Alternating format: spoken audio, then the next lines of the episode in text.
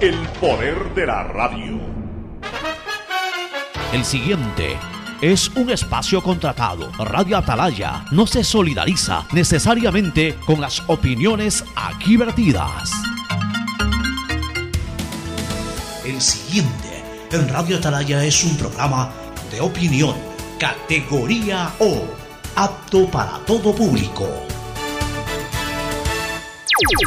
La hora del pocho. La hora del pocho se viene con todo en Radio Atalaya. La hora del pocho. La hora del pocho. Alfonso el Pocho Car y su equipo traen para ustedes la opinión política, la opinión deportiva, más premios, sorpresas, regalos para sus oyentes. La hora del pocho. Aquí en Radio Atalaya. Cada día más líderes. Buenos días, este programa es auspiciado por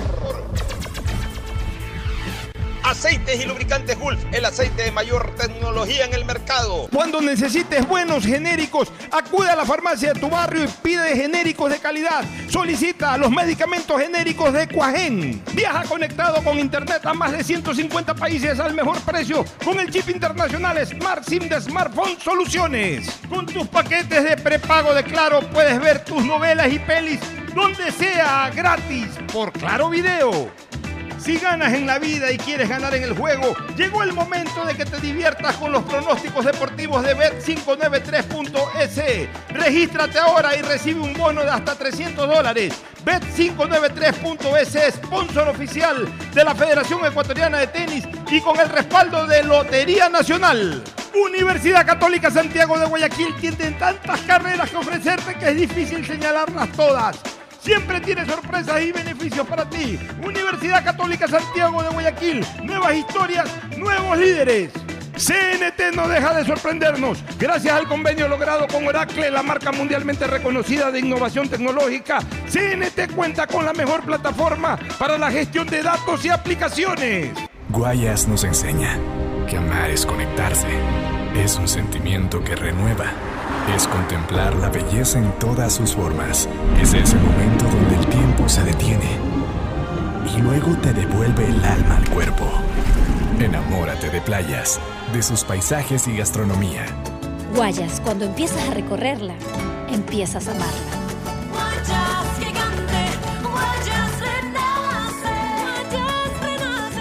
Mi nombre es Irlanda Alegría Ávila. Las transacciones que más realizo en mi negocio son los pagos de servicios básicos. Un banco del barrio no solo es un negocio, es también el lugar donde puedes pagar tu planilla de luz, agua, teléfono e internet, enviar o cobrar giros nacionales y del exterior, o recargas de celular, televisión pagada e internet en pocos minutos y cerca de casa. Banco del barrio, en el corazón de tu barrio. Mole el Fortín te conviene. Compren Mole el Fortín. Todo para la familia y el hogar. Todo para la belleza y el deporte. También para la salud. Paga todos tus servicios y disfruta del patio de comidas. Mole el Fortín te conviene. ¿Eres de los que cuando empieza una novela o película no puedes dejar de verla? Tranquilo. Ahora puedes seguir viéndola en la tienda, en la calle o donde sea y gratis por Claro Video. Porque con tu paquete prepago de 5 dólares tienes 2 gigas por 15 días y la suscripción de Claro Video con 10 gigas gratis para que veas lo que quieras. Actívalo en Mi Claro o en tu punto Claro favorito. Guayas está lleno de lugares mágicos en los que puedes detener el tiempo con un clic y capturar todas esas emociones que no se pueden explicar con palabras los colores de nuestras raíces. Aquí es donde atrapas esos momentos que te harán recordar, revivir y renacer. Guayas, cuando empiezas a recorrerla, empiezas a amarla.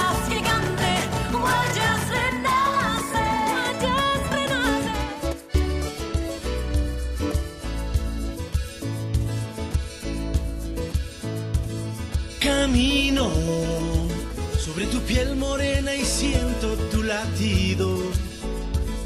Y miro todo lo bueno que los dos hemos vivido. Te digo, solo hay razones para estar agradecido. Es lo que somos y lo que siempre hemos sido. Amigos, porque ganamos cuando perdido. Somos lo mismo, porque peleamos contra el mismo enemigo. Yo sigo hasta el final y tú siempre estás conmigo.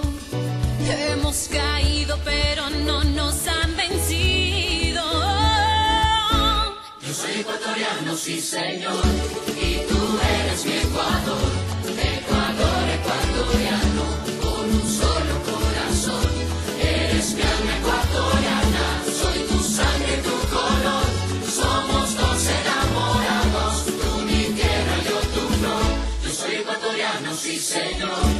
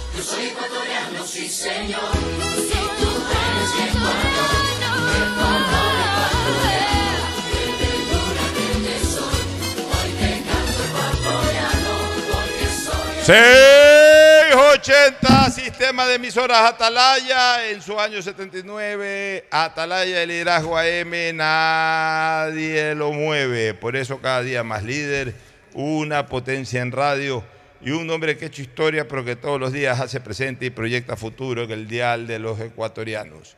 Este es su programa matinal, La Hora del Pocho del sistema de emisoras Atalaya, que como todos los lunes está aquí presente para iniciar esta ronda de comentarios con nuestro contertulio Fernando Edmundo Flores Marín Ferfloma, que hoy día no, todavía no se incorpora Gustavo González Cabal, el cabalmente peligroso, ya estará reponiéndose de su estado de salud y vendrá, démosle la tranquilidad del caso para que se pueda incorporar. Pero en todo caso aquí estamos para iniciar esta nueva programación con Fernando Edmundo Flores Marín Ferfloma y luego el segmento deportivo. Hoy día tendremos como invitado al electo consejero de Participación Ciudadana, Allen Berbera. Vamos a hablar de algunos de los temas. A propósito, cogió nuevamente importancia nacional esto del Consejo de Participación. Una vez que ya se ha instalado con los suplentes, los suplentes, los quintos suplentes, pero bueno, está instalado, han nombrado una presidenta, un presidente, un vicepresidente, se ha salido de la sesión Alan Molestina, que fue uno de los también todos han sido recientemente posesionados. Se salió el almirante Molestina, se salió otra persona más, el doctor Figueroa, y dejaron ahí solamente a cinco. Bueno, parece que ahora la mayoría es de cinco. Vamos a ver a quién responde esa mayoría. Eh, hay temas pendientes. El nuevo Consejo de Participación Ciudadana está pugnando para que no hagan nada. Está pendiente la designación del superintendente de bancos o la ratificación, o vayan ustedes a saber cómo se va a arreglar, ese entuerto ahí, porque hay dos superintendentes designados, está un contralor en camino. Desgracia este país en este tema. De ahí eh, el tema político con eh, este problema que se ha suscitado en las últimas horas o durante el fin de semana de la decisión gubernamental de, de re- relevar a la policía, eh, de la Fiscalía, a la Policía de Investigación eh, Técnica Judicial, la han relevado, la que está al mando de la Fiscalía para Investigaciones, incluso a la seguridad de la propia Fiscal General de la Nación. Eso ha originado protestas tanto de la Fiscalía como el Consejo Nacional de la, eh, Corte Nacional de Justicia y la propia Asamblea Nacional. No les han disminuido el número, no es que han dejado sin policías investigativos o sin seguridad a la doctora eh, Salazar, pero los han reemplazado. Ya vamos a hablar sobre, vamos a dar nuestro punto de vista sobre esa decisión gubernamental. En fin, todo esto en, en un país en donde minuto a minuto se cuecen habas realmente. Este es un país en donde minuto a minuto se cuecen habas. Y aquí estamos, este, simplemente para comentarlas. Este, el 18, ¿cuándo es el 18? El sábado, se reúnen las agrupaciones sociales eh, eh, eh, enmarcadas en la CONAIE para seguramente planificar alguna medida de acción callejera. Vamos a ver qué decide. Todo esto mientras el gobierno trata de ir apagando incendios con la manguera del nuevo ministro de gobierno, el señor Henry Cucalón. Eh, se habla hoy día de la salida también del consejero, ya no era consejero, sino del, del asesor de seguridad o algún cargo de esta naturaleza que ostentó o que todavía está ostentando Diego Ordóñez, pero que se anuncia también su potencial salida en las próximas horas o minutos, si es que no salió ya. En fin, eh, momentos duros para el gobierno que nosotros los anticipamos, Fernando, ya vas a saludar, nosotros los anticipamos cuando dijimos el 18 de noviembre que se venía una prolongada vacación política para el gobierno, con el Mundial, con las fiestas de Navidad, Año Nuevo y luego con las elecciones seccionales. Pero que culminado el periodo electoral se le iban a venir nubarrones al gobierno y que eh, tenía que, que maniobrar para o tenía que aplicar todo, todo, todo tipo de acción política que genere inestabilidad, ¿no? O sea, toda acción política que bloquee cualquier acto de inestabilidad, como aparentemente eh, se está tratando de impulsar. Estos movimientos callejeros, el expresidente Correa salió a decir de que se tiene que ir porque se tiene que ir el presidente Lazo en una eh, nueva desafortunada declaración del expresidente que gobernó 10 años y que cuando medio le decían eso, en- enseguida le tiraba al fiscal Galo Chiriboga, a la persona que se atrevía a decir eso, eh, acusándola de instigadora y de golpista. Para que vean ustedes que una cosa es con guitarra, otra cosa es con violín, están desesperados, están crecidos por un buen resultado electoral, nadie lo discute, pero ya quieren ir al plano de acelerar todo, de adelantar todo, de atropellar todo con tal de volver al poder. Y eso los ecuatorianos que somos respetuosos de la democracia y de la constitucionalidad no lo debemos de permitir. Ahora sí, el saludo de Fernando Edmundo Flores Marín Ferfloma al país. Fernando, buenos días. Eh, buenos días con todos, buenos días, Pocho. Efectivamente, el país vive horas bastante, bastante oscuras. El gobierno está con serios problemas por todo este tipo de, eh, de denuncias y de agresiones que está siendo víctima. Eh, lo dije, lo repito, defenderé siempre la democracia. Este es un gobierno que más allá de los múltiples errores que puede haber cometido, es un producto de una elección popular. Fue elegido para gobernar cuatro años y mi criterio es que tiene que terminar su mandato. Voces desesperadas tratando de que se vaya, pidiéndole la renuncia, pidiéndole la muerte cruzada, diciendo que la van a destituir, que, que van a salir a calentar las calles, van a hacer bueno, diez mil cosas, amenazan. Hay que respetar la democracia, que es el principio pues, de todo país. En todo caso, vamos a ver cómo, cómo ocurren las cosas en el transcurso de, la- de las horas. Y más bien, para comenzar quizás con una alegría, que tampoco por el buen juego, pero por lo menos clasificado la, la sub-20 al Mundial, logró en la última fecha su único triunfo en el hexagonal final que le sirvió para poder llegar al Mundial de Malasia. Pero tiene muchísimo, muchísimo que corregir. Pero al final de cuentas se, se buscan objetivos, ¿no? Sí. Y el objetivo de participar en un sudamericano sub-20 es de partida doble, o Pero en ganar este el caso título. era revalidar el título. Por eso, o ganar el título, en este caso revali- revalidarlo, cosa que no se dio, pero cosa a la cual Ecuador tampoco está acostumbrado a hacerlo constantemente. Miren ustedes, Brasil es campeón sudamericano luego de 12 años, Brasil.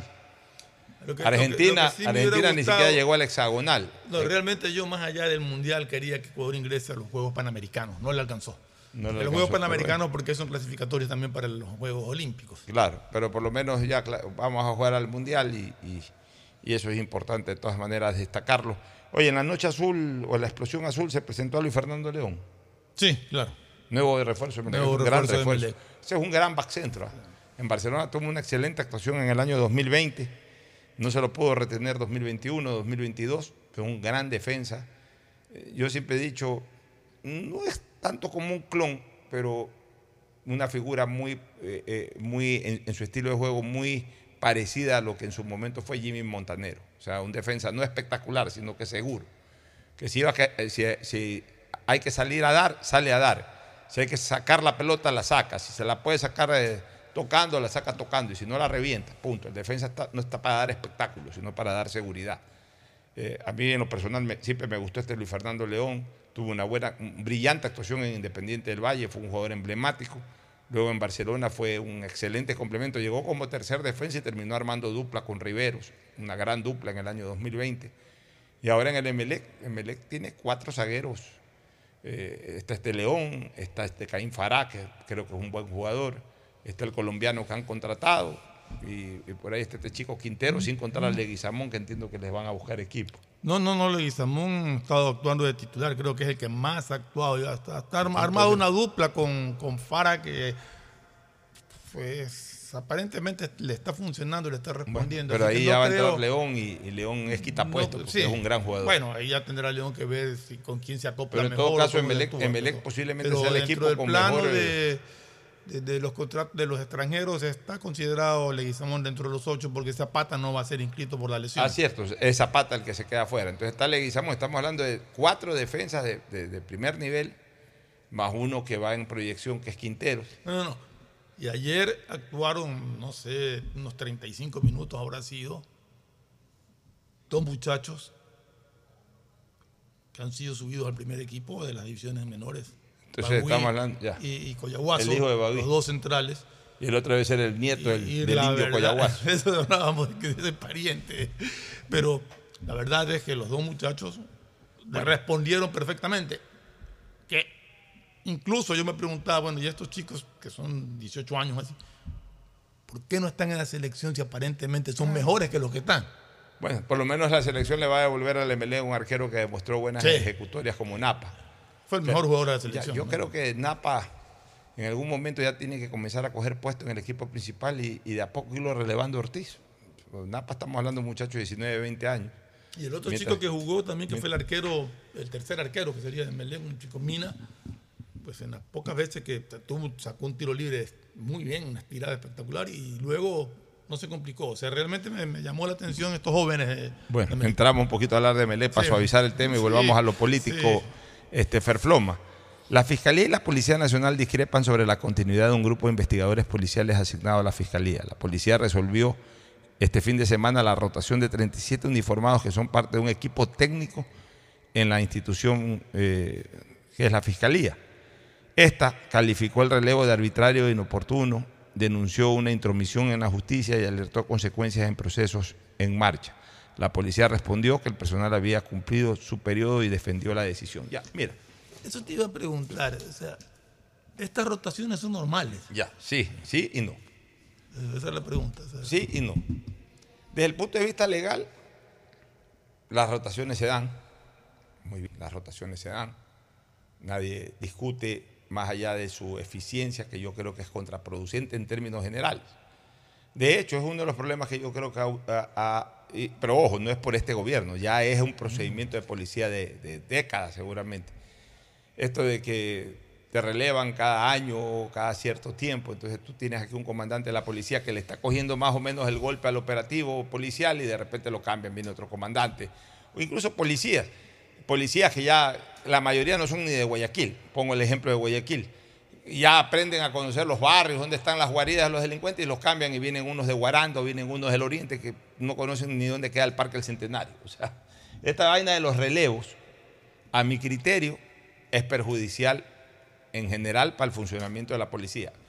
Tienen otro argumento, evitar la contaminación, es decir, de que estando en un mismo lugar se aburguesen los policías, estén ahí, como de alguna manera luchan contra el delito de cualquier naturaleza, se puedan hasta contaminar. Igual se han contaminado, cuando tienen que contaminarse, no es el tiempo el que los contamina, sino el billete. Meten un filtro por ahí y ese filtro se encarga de contaminar. Pero eso ya es cuestión de la policía. No es ilegal. Por tanto, debe de descartarse este criterio de la fiscalía de que No que ha hay creado un vacío tampoco. No, no ha creado un vacío porque ha habido el relevo. O sea, si, fueron 37, re- eh, entraron 37. O sea, no se está atentando contra la autonomía ni contra la independencia de otros poderes del Estado u otras funciones, más que poderes, otras funciones del Estado como la de la Fiscalía. Eso debe descartarse desde el punto de vista técnico-jurídico. No hay una intromisión. Intromisión fuera si se los quita y, los deja sin, o se, los, o se cambia autoritariamente en el sentido de que saco a tres o cuatro y pongo tres o cuatro, pero no hago el relevo corriente que es el de relevar a todos o no relevar a nadie, de acuerdo a, tiempos, etcétera. O sea, se ha hecho un procedimiento rutinario que se da cada cierto tiempo, eso le da legalidad eh, desde todo punto de vista y desmerece totalmente cualquier acusación de intromisión en otras funciones del Estado. Ahora, es absolutamente impertinente. En el caso puntual de la Fiscalía, es absolutamente impertinente y no debería de darse, porque estos policías son policías técnicos que además ya están adiestrados, ya están entrenados ya tienen experticia y experiencia en la temática. Vienen personas nuevas, ya son personas incluso que, eh, cuya investigación la han llevado de algunos de los casos sonados, tanto en temas de narcotráfico como en temas de corrupción y otros más. Es decir, son personas que están involucradas totalmente en los procesos. Creo que es impertinente y sobre todo considero de que para una decisión de esta naturaleza debió haber existido un común acuerdo. Señora fiscal, necesitamos esto. Entonces, si la fiscal no me los toque, por favor, quisiera que no se dé el relevo. Tampoco es obligación hacer el relevo. Es una práctica, pues no una obligación. Es una práctica que le permite licitud al acto, pero no es una obligación, porque si la, la fiscal en este caso está contenta con el trabajo de ese equipo, porque ellos al final de cuentas ya pasan, ellos no son policías de puerta, de, de, patrulleros, ellos son policías técnicos, muchos de ellos abogados incluso, y que conocen los casos y saben cómo desarrollar eso. Sí, pueden venir otras personas con un perfil parecido en cuanto a que también puedan ser abogados y todo, pero no tienen la experticia ni la experiencia en el ámbito, y entonces eh, esto perturba. Además de lo que entiendo también, se le ha relevado la custodia a la señora fiscal general de la Nación. Entiendo que esa custodia ha sido en, razón de que esta señora se ha metido en varios problemas fuertes, por impulsar varias causas fuertes. Esta policía ha sido especialmente entrenada por expertos americanos o israelitas, pero en todo caso del extranjero, para garantizarle a la señora fiscal una seguridad absoluta. Entonces sí, le están poniendo, si le sacaron cuatro o cinco miembros de seguridad, le están poniendo otros cuatro o cinco porque no tienen el entrenamiento que ya tenían los otros.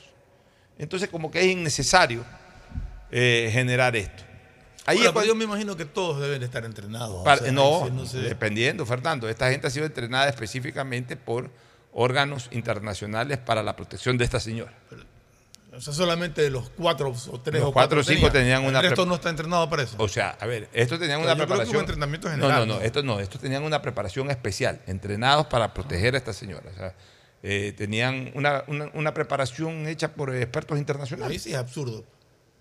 Ahí sí es absurdo. Por eso te digo, o sea, y, y por último, si la persona y en este caso está siendo protegida por cuatro o cinco, cosa que por supuesto que corresponde. pues. O sea, si ya no le podemos dar protección a la fiscal general del Estado que tiene que enfrentar tantos problemas, entonces ¿a quién Bueno, le vamos a dar protección sí sigue.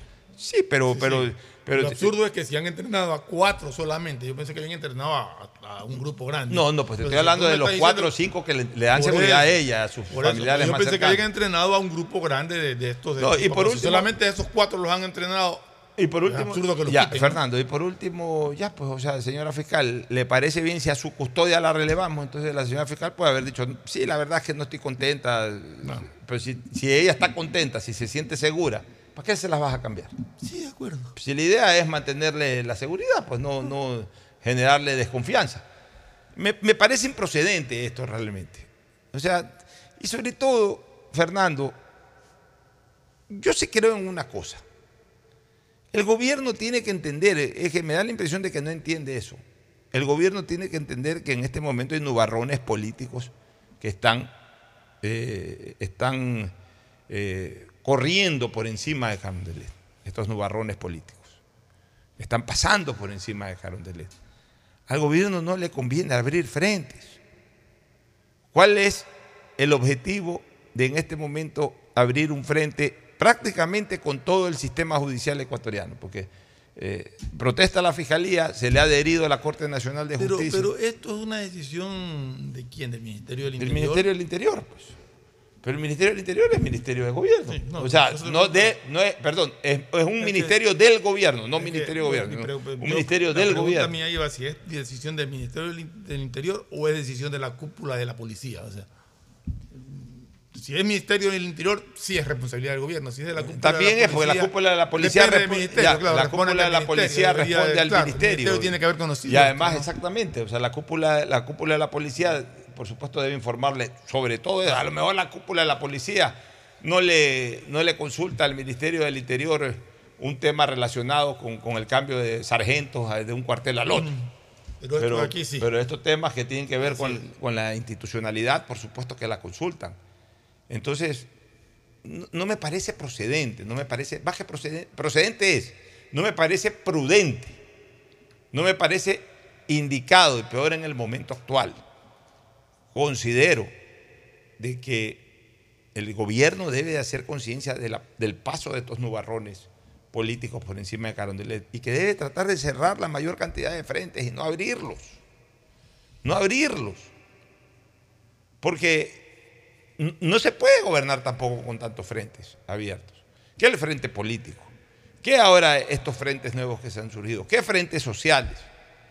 Y tampoco el gobierno en este momento goza de una gran popularidad. Ocho, es que en este, en este país ya uno no sabe a qué atenerse. Tú ves y escuchas voces que dicen que la fiscal no investiga nada que se relaciona con el gobierno.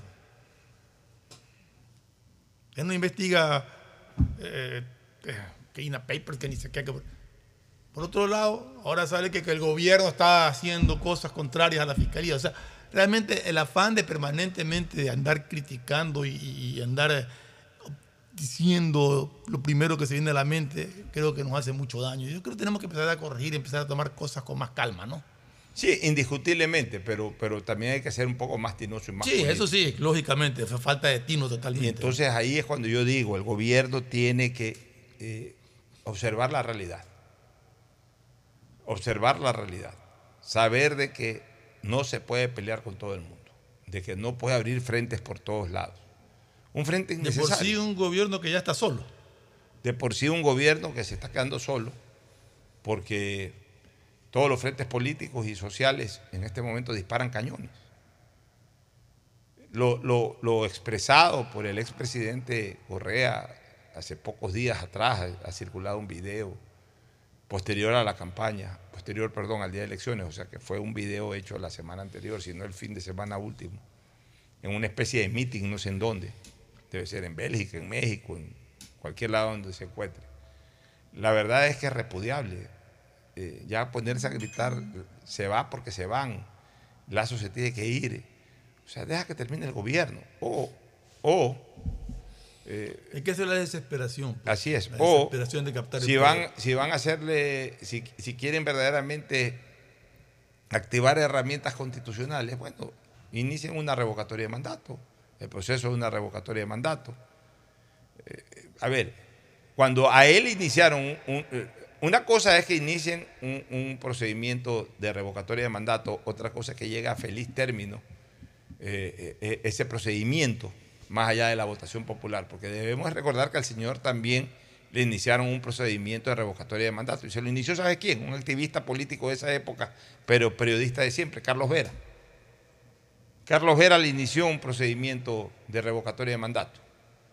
Y el Consejo Nacional Electoral en esa época, gobernado por Simons y todos los atláteres del gobierno en esa época del presidente Correa, impidieron que se pueda desarrollar ese procedimiento de revocatoria de mandato. Así que si mañana inician un procedimiento de revocatoria de mandato y de alguna forma se activa el gobierno e impide que se desarrolle eso, de hecho, bueno, ya el- se hizo uno y ya. el Consejo Nacional Electoral lo, lo, Bueno, lo pero negó eso- ya ahora el ya, Tribunal entonces- Contencioso ya ha dicho que, que no es válido y vuelve a empezar nuevamente. o sea que pueden empezar nuevamente con Ya, el proceso. si mañana hay un, un procedimiento o si finalmente lle- llevan a término un procedimiento de revocatoria de mandato y se convoca al- a la revocatoria de mandato y sale el pueblo a votar y en las urnas. Primero revoca- tienen que recoger la firma Claro. y después un proceso no, ya, no por es eso, corto. pero ¿no? tienen que hacerlo. pues. Sí, Tienen que hacerlo, pero no es que mañana y se van y entonces sacan los indígenas a la calle para que generen problemas O sea- y entonces se reúne el Congreso para decir que hay conmoción interna y como tienen 92, No, 93 votos no votaron presidente. Eso ya se lo llama golpismo. Ya lo hicieron, ya no lo pueden hacer nuevamente. Sí, pero hay una- aquí estamos viendo que lo que se trata es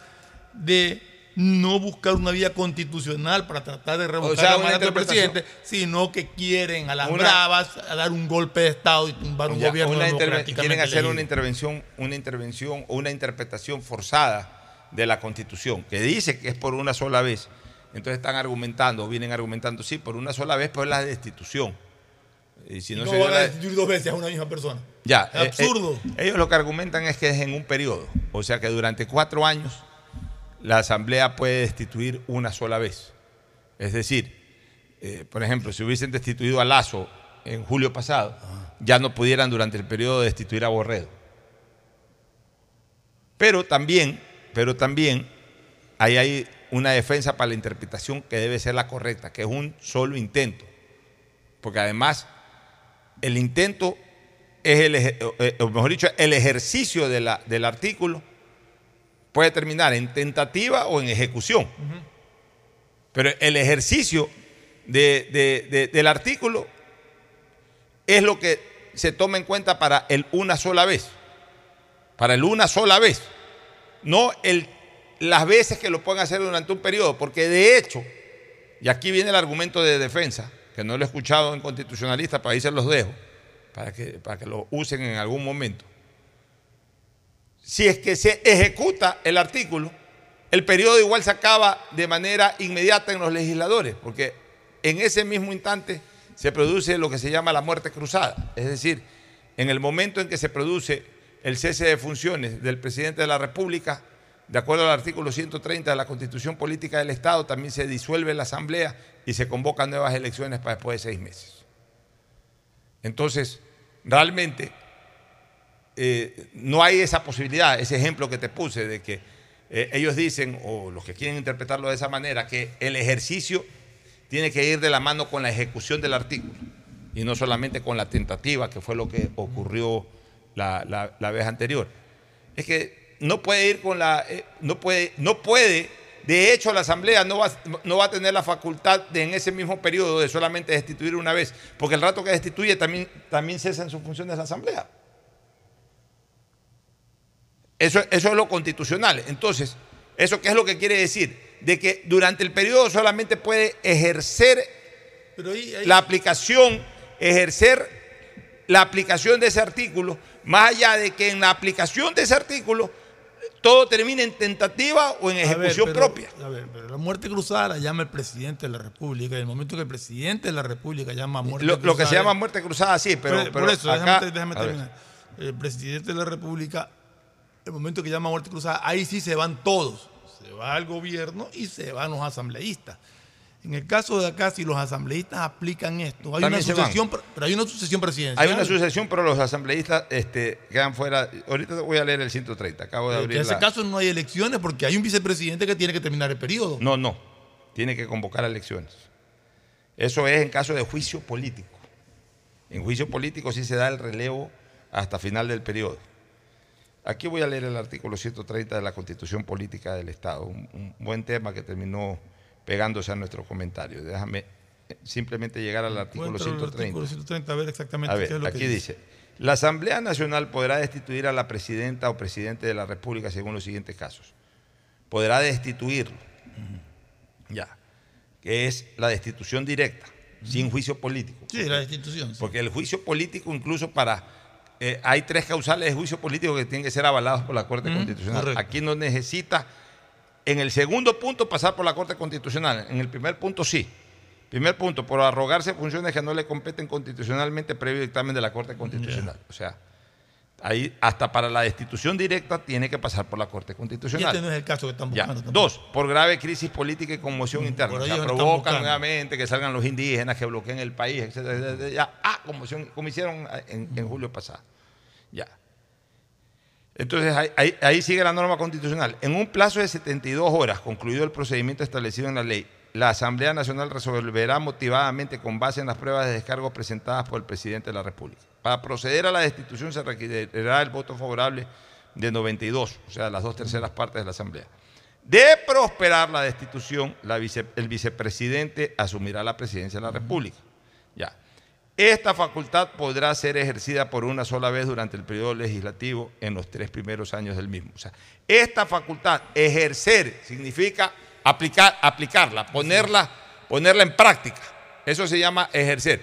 El no resultado, los votos, el del ejercicio es otra cosa. Si terminó en tentativa o terminó en ejecución, es otra Es cosa. otra cosa. Pero el, ejer- el- el- el ejercicio de la facultad es simplemente activar el artículo. Activar el artículo. Ahí viene. En un plazo de siete días, después de la publicación de la resolución de destitución, el CNE convocará para una misma fecha a elecciones legislativas y presidenciales anticipadas para el resto de los respectivos periodos.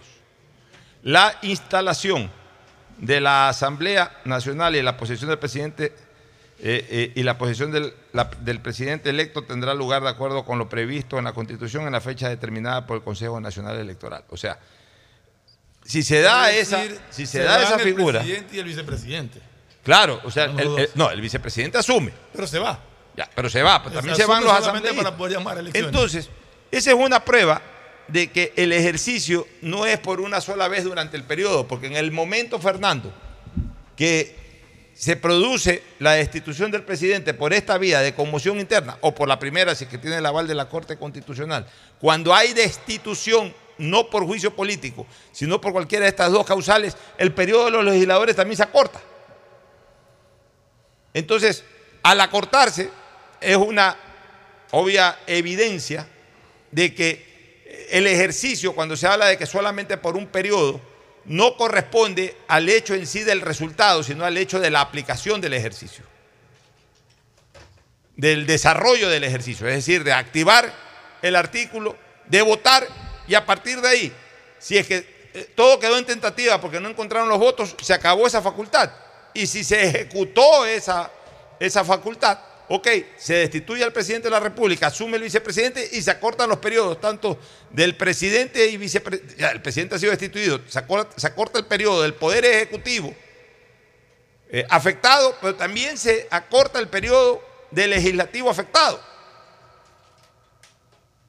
Por tanto, no debería ya de activarse nuevamente esto porque esto ya se activó y lo que no se pudo eh, finalmente dar es la destitución, quedó en tentativa, pero ya se aplicó el artículo. Ya se aplicó, se aplicó esta herramienta constitucional a la cual solamente se puede acceder por una sola vez durante un periodo. Ese es mi criterio. Pero bueno, indistintamente de aquello, aquí lo importante es que el gobierno también se maneje con pies de plomo, no de manera visceral, sino de manera muy cauta, de manera muy prudente. Y me da la impresión de que está faltando prudencia.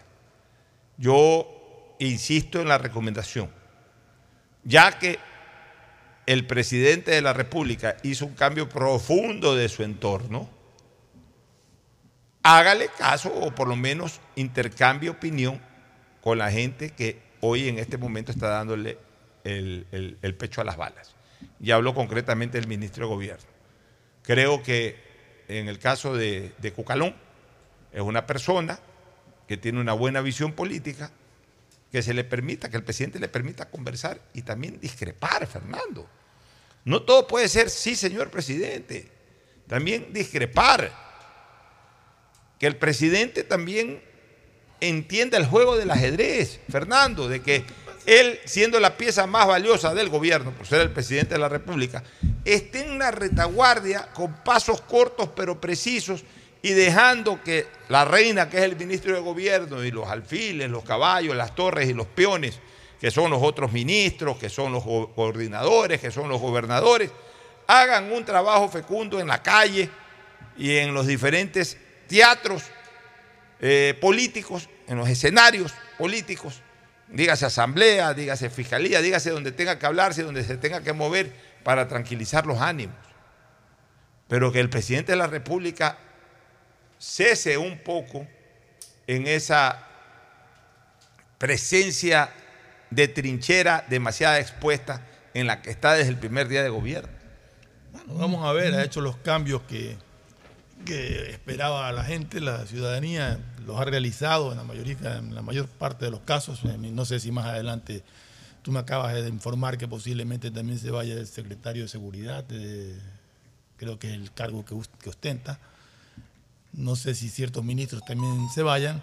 Lo importante es ver si estos cambios eh, resultan como espera la ciudadanía, ver si estos cambios le dan oxígeno al gobierno y ver si estos cambios pues permiten que el presidente conozca más cerca las reales necesidades que tiene la, la ciudadanía, ¿no? Así es. Bueno, vámonos a una pausa comercial y retornamos con el electo, uno de los siete electos consejeros de participación ciudadana, Allen Berbera. Ya volvemos. El siguiente es un espacio publicitario apto para todo público.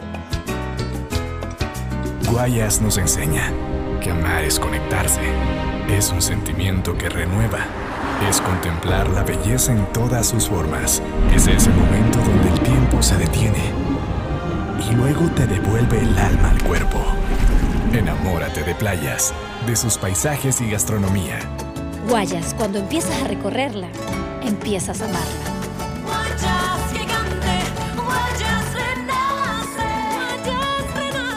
Aqua Gardens, una ciudad para el futuro, vibrante, segura, digital y sostenible. Un proyecto con el respaldo de Pronovis y Colon Corp. Para mayor información, ingresa a aquagardens.es. Bet593.es Asunéis dentro y fuera de la cancha con Bet593.es. Diviértete y gana con pronósticos en tenis y miles de eventos deportivos. Bet593.es, sponsor oficial de la Federación Ecuatoriana de Tenis, con el respaldo de Lotería Nacional. Aplican condiciones y restricciones. Bet593.es Lo viven ellos, lo juegas tú. Informamos a los habitantes de la parroquia Chongón y zonas aledañas que tomen precauciones porque aumentará la entrada y salida de volquetas con material pétreo sobre la avenida Paquilla por el movimiento de tierra de la vía de acceso y construcción del nuevo mercado de Chongón. También comunicamos a los habitantes de Pozorja que se realizan trabajos sobre las vías del barrio Bellavista y existen roturas de calles por instalación del alcantarillado sanitario y aguas lluvias, por lo que recomendamos utilizar vías alternas. Autoridad Aeroportuaria, en coordinación con la Alcaldía de Guayaquil. Ecuagen, medicamentos genéricos de calidad y confianza a su alcance. Ecuagen, una oportunidad para la salud y la economía familiar. Consuma genéricos Ecuagen. Estoy cansado de ver a la gente morir víctima del exceso de velocidad. A mayor velocidad, peores son las consecuencias. De todos los traumas que sufrió Mariana, la fractura de cráneo la dejó con pocas posibilidades de sobrevivir. La situación pudo ser diferente. Al mantenerse por debajo del límite de velocidad, el conductor podría detenerse a tiempo y Mariana estaría con vida. La velocidad mata. Respeta el límite. Un mensaje de la Agencia de Tránsito y Movilidad de Guayaquil con el apoyo de Bloomberg está lleno de lugares mágicos en los que puedes detener el tiempo con un clic y capturar todas esas emociones que no se pueden explicar con palabras. los colores de nuestras raíces. Aquí es donde atrapas esos momentos que te harán recordar, revivir y renacer. Guayas, cuando empiezas a recorrerla, empiezas a amarla. Guayas gigante, Guayas Diseño, medicina, arquitectura, comercio, turismo, nutrición, literatura, computación, psicología, trabajo social, electricidad, agronomía, animación digital. La verdad es que tenemos tantas carreras que ofrecerte que no nos alcanzan en esta cuña. Ven a la Feria de Estudios de la UCSG y descúbrelas todas. Te esperamos este 5 de agosto, de 8 a 17 horas, en la avenida Carlos Julio Arosemena, kilómetro 1 y medio. Tenemos muchas sorpresas y beneficios para ti.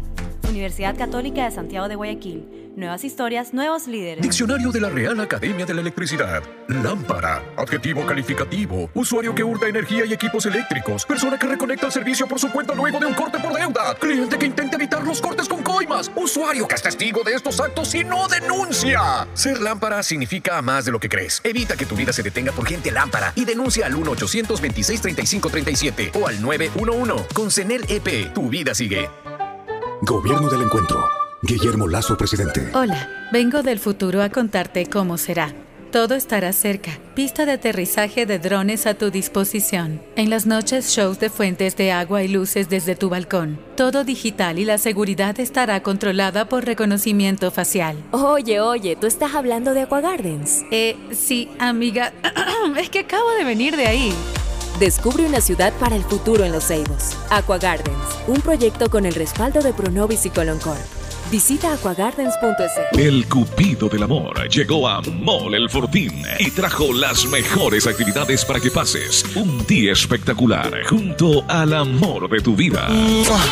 Ven a Mall El Fortín este 14 de febrero y cántale el amor para ganarte una de las seis cenas románticas en un hotel 5 estrellas. Además, visita nuestro fabuloso Photobook del Amor.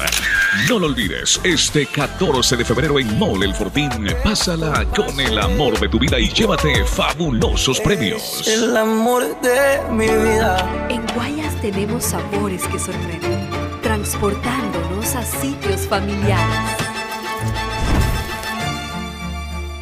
Ingredientes que son esencia y riqueza gastronómica de la provincia, que solo puedes encontrar aquí. Guayas, cuando empiezas a recorrerla, empiezas a amarla.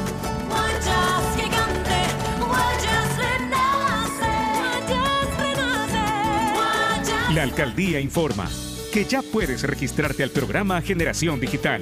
Si eres estudiante de primero de bachillerato, décimo y noveno año de colegio fiscal o fiscomisional, ingresa a www.generaciondigitalgye.com y regístrate para que puedas acceder a una de las tablets que la alcaldía te obsequiará para que estudies y te conectes al futuro. El bienestar de la gente se siente. Alcaldía de Guayaquil. Después de un accidente de tránsito, cada minuto es crucial para las víctimas. Por eso, usa tu celular para solicitar ayuda. Siempre cede el paso a los bomberos. Si existe una herida externa, ejerce presión para evitar la hemorragia. En caso de lesiones graves, espera la asistencia de paramédicos o personal de rescate. Cuida tu vida, conduce con precaución y actúa a tiempo. La prevención es la clave. Este es un mensaje del Benemérito Cuerpo de Bomberos de mi Guayaquil. nombre es Irlanda Alegría Ávila. Las transacciones que más realizo en mi negocio son los pagos de servicios básicos. Un banco del barrio no solo es un negocio, es también el lugar donde puedes pagar tu planilla de luz, agua, teléfono e internet. Enviar o cobrar giros nacionales y del exterior, o recargas de celular, televisión pagada e internet en pocos minutos y cerca de casa. Banco del Barrio, en el corazón de tu barrio. Hay sonidos que es mejor nunca tener que escuchar.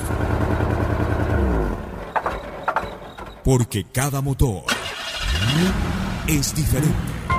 Desde hace 104 años, Lubricantes Gulf mantiene la más alta tecnología y calidad en línea de aceites para motores a diésel y gasolina. Está hecho con una fórmula especial para dar excelente protección a todo tipo de motores, evitando el desgaste prematuro de pistones, anillos y árbol de levas, ayudando a mantener limpio el motor y libre de depósitos que se forman por las altas o bajas temperaturas. Dele a su motor lo que se merece. Lubricantes Gulf, la más alta tecnología en lubricación. 104 años preservando la vida de su motor. Lubricantes Gulf. Gulf es más lubricante.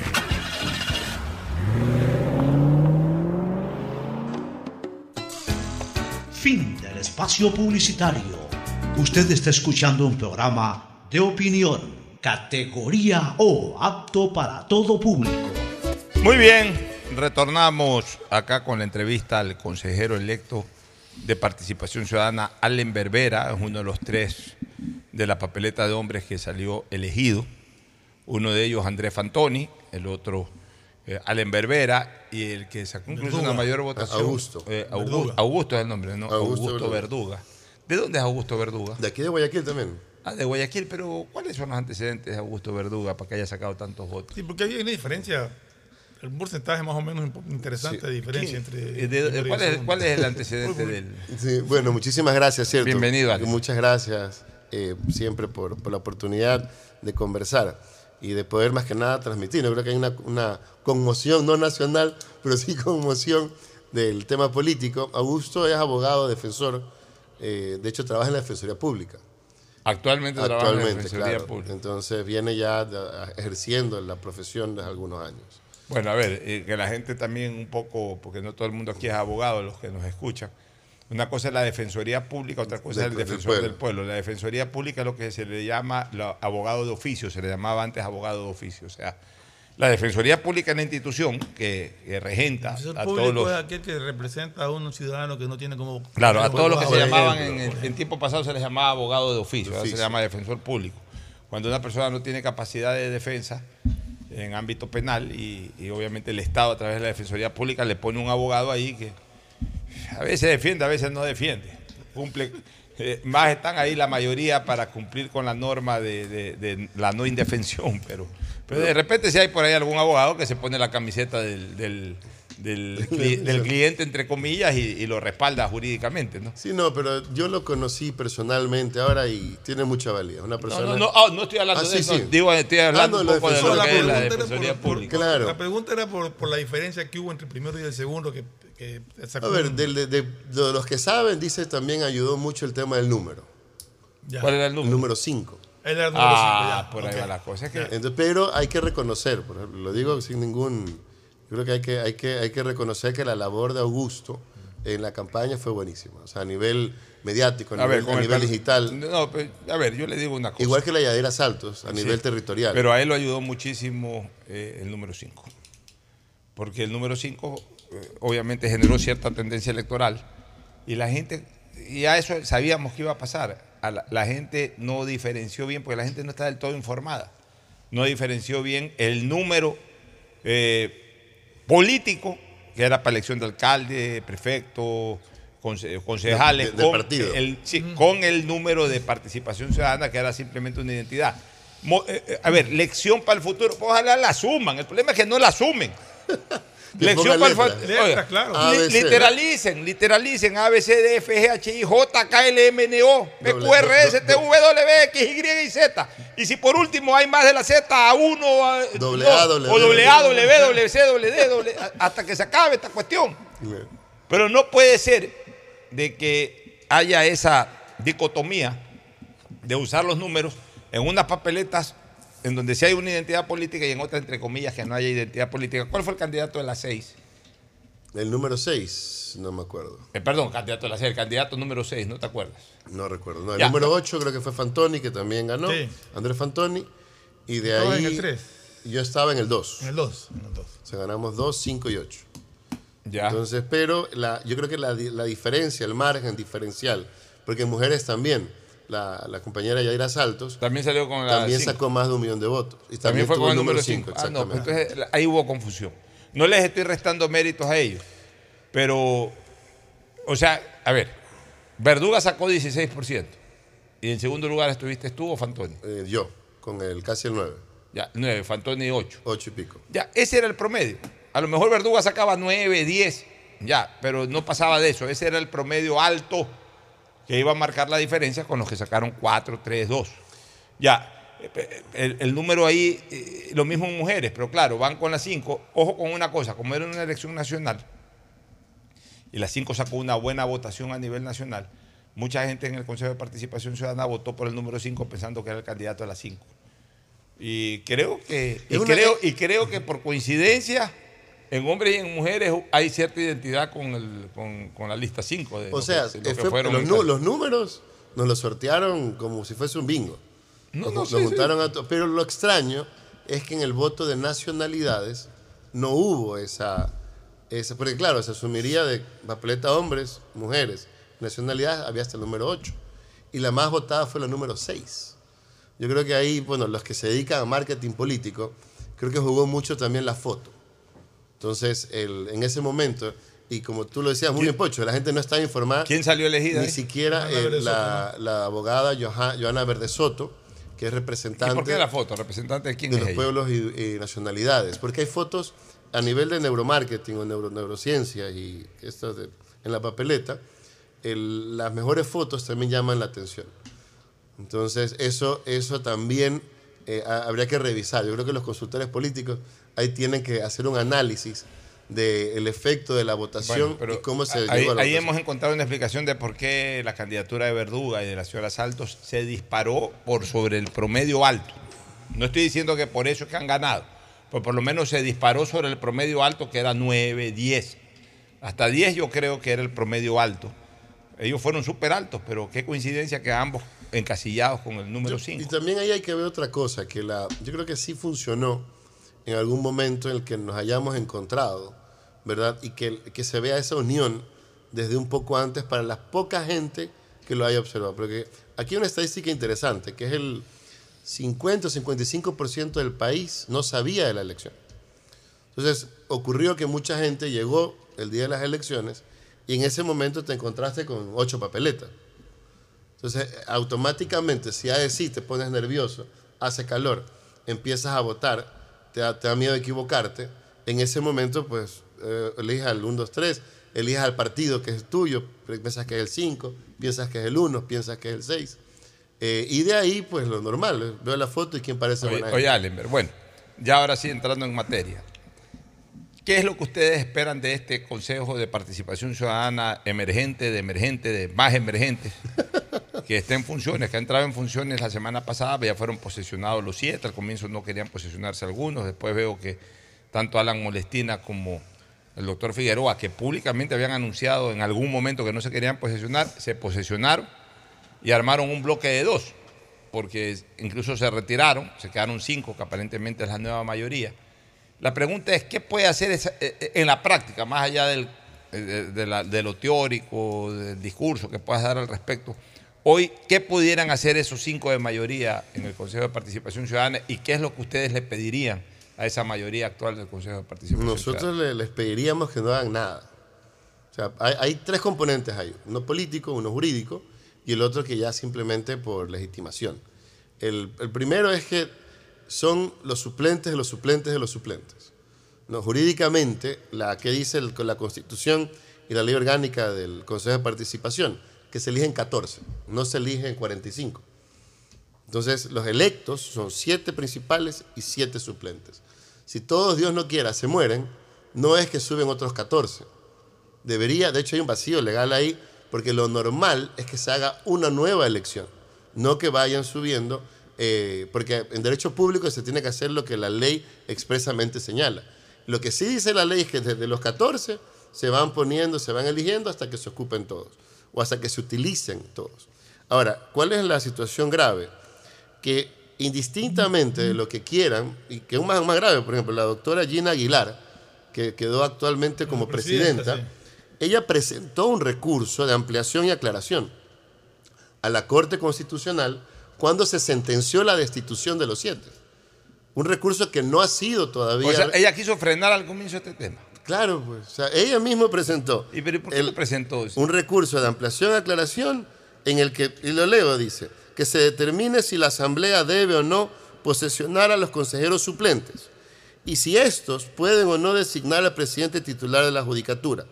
Esta petición se encuentra en trámite a la- en la Corte Constitucional y no ha sido resuelta. Entonces, si desde ya hay, que recordar que cuatro de los suplentes dijeron que no podían posesionarse, una hace una consulta a la propia Corte Constitucional.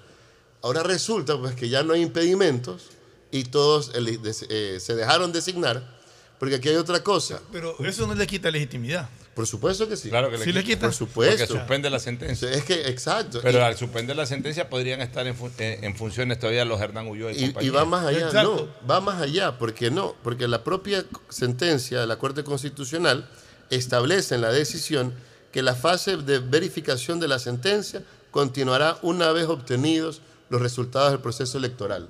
¿Esto qué significa? Lo dice expresamente la sentencia. Que una vez que tengamos resultados oficiales, Que todavía no hay. que no hay, que no han sido publicados. Esto de acuerdo a los abogados que nos están siguiendo al artículo 198 del Código de la Democracia. Cuando se publiquen los resultados, desde ahí la Corte Constitucional es la que tiene que verificar, y lo dice expresamente, tomar medidas para poder generar la verificación del cumplimiento de la sentencia. Entonces, ahorita el- el- este consejo, y lo digo en mayor respeto, ¿no? que son suplentes de los suplentes, que los han designado a través de la Asamblea, que es inconstitucional, porque la Asamblea posesiona, no designa. En este caso fueron designados por la Consejo Nacional Electoral y por la Asamblea. Ellos, su única función que tienen en este momento es la de respaldar a Álvaro Román como suplente temporal del Consejo de la Judicatura. De ahí, la Corte debe decirles a ellos qué hacer respecto a la terna que tienen, que, bueno, que ya la tienen, recibida por la Corte Nacional para poner al presidente del Consejo de la Judicatura. Hasta ahí podrían llegar en caso de que así lo establezca la Corte Dime Constitucional. una cosa. ¿Cómo así? O sea, ¿qué hubiera pasado si la, si la Asamblea no los designa, como tú dices, que no estaba en capacidad de hacerlo? No los designa. Se crea un vacío, nos quedábamos sin consejo porque estaban destituidos los otros. Cosa que Y no es mala. nombrar a nadie. Sí, Sí, peor. Nos quedábamos sin nada. Mire, eh, sí se podía porque quedaba una, o sea, de hecho quedan dos. De entre los 14 elegidos quedaba una de las mujeres, creo que una o dos Sí, de pero a las ver, mujeres. pero pero eso hablemos jurídicamente. Tú- Tú eres jurista y yo también, este, eh, eh, eh, Allenberg. Sí, pues no puede funcionar.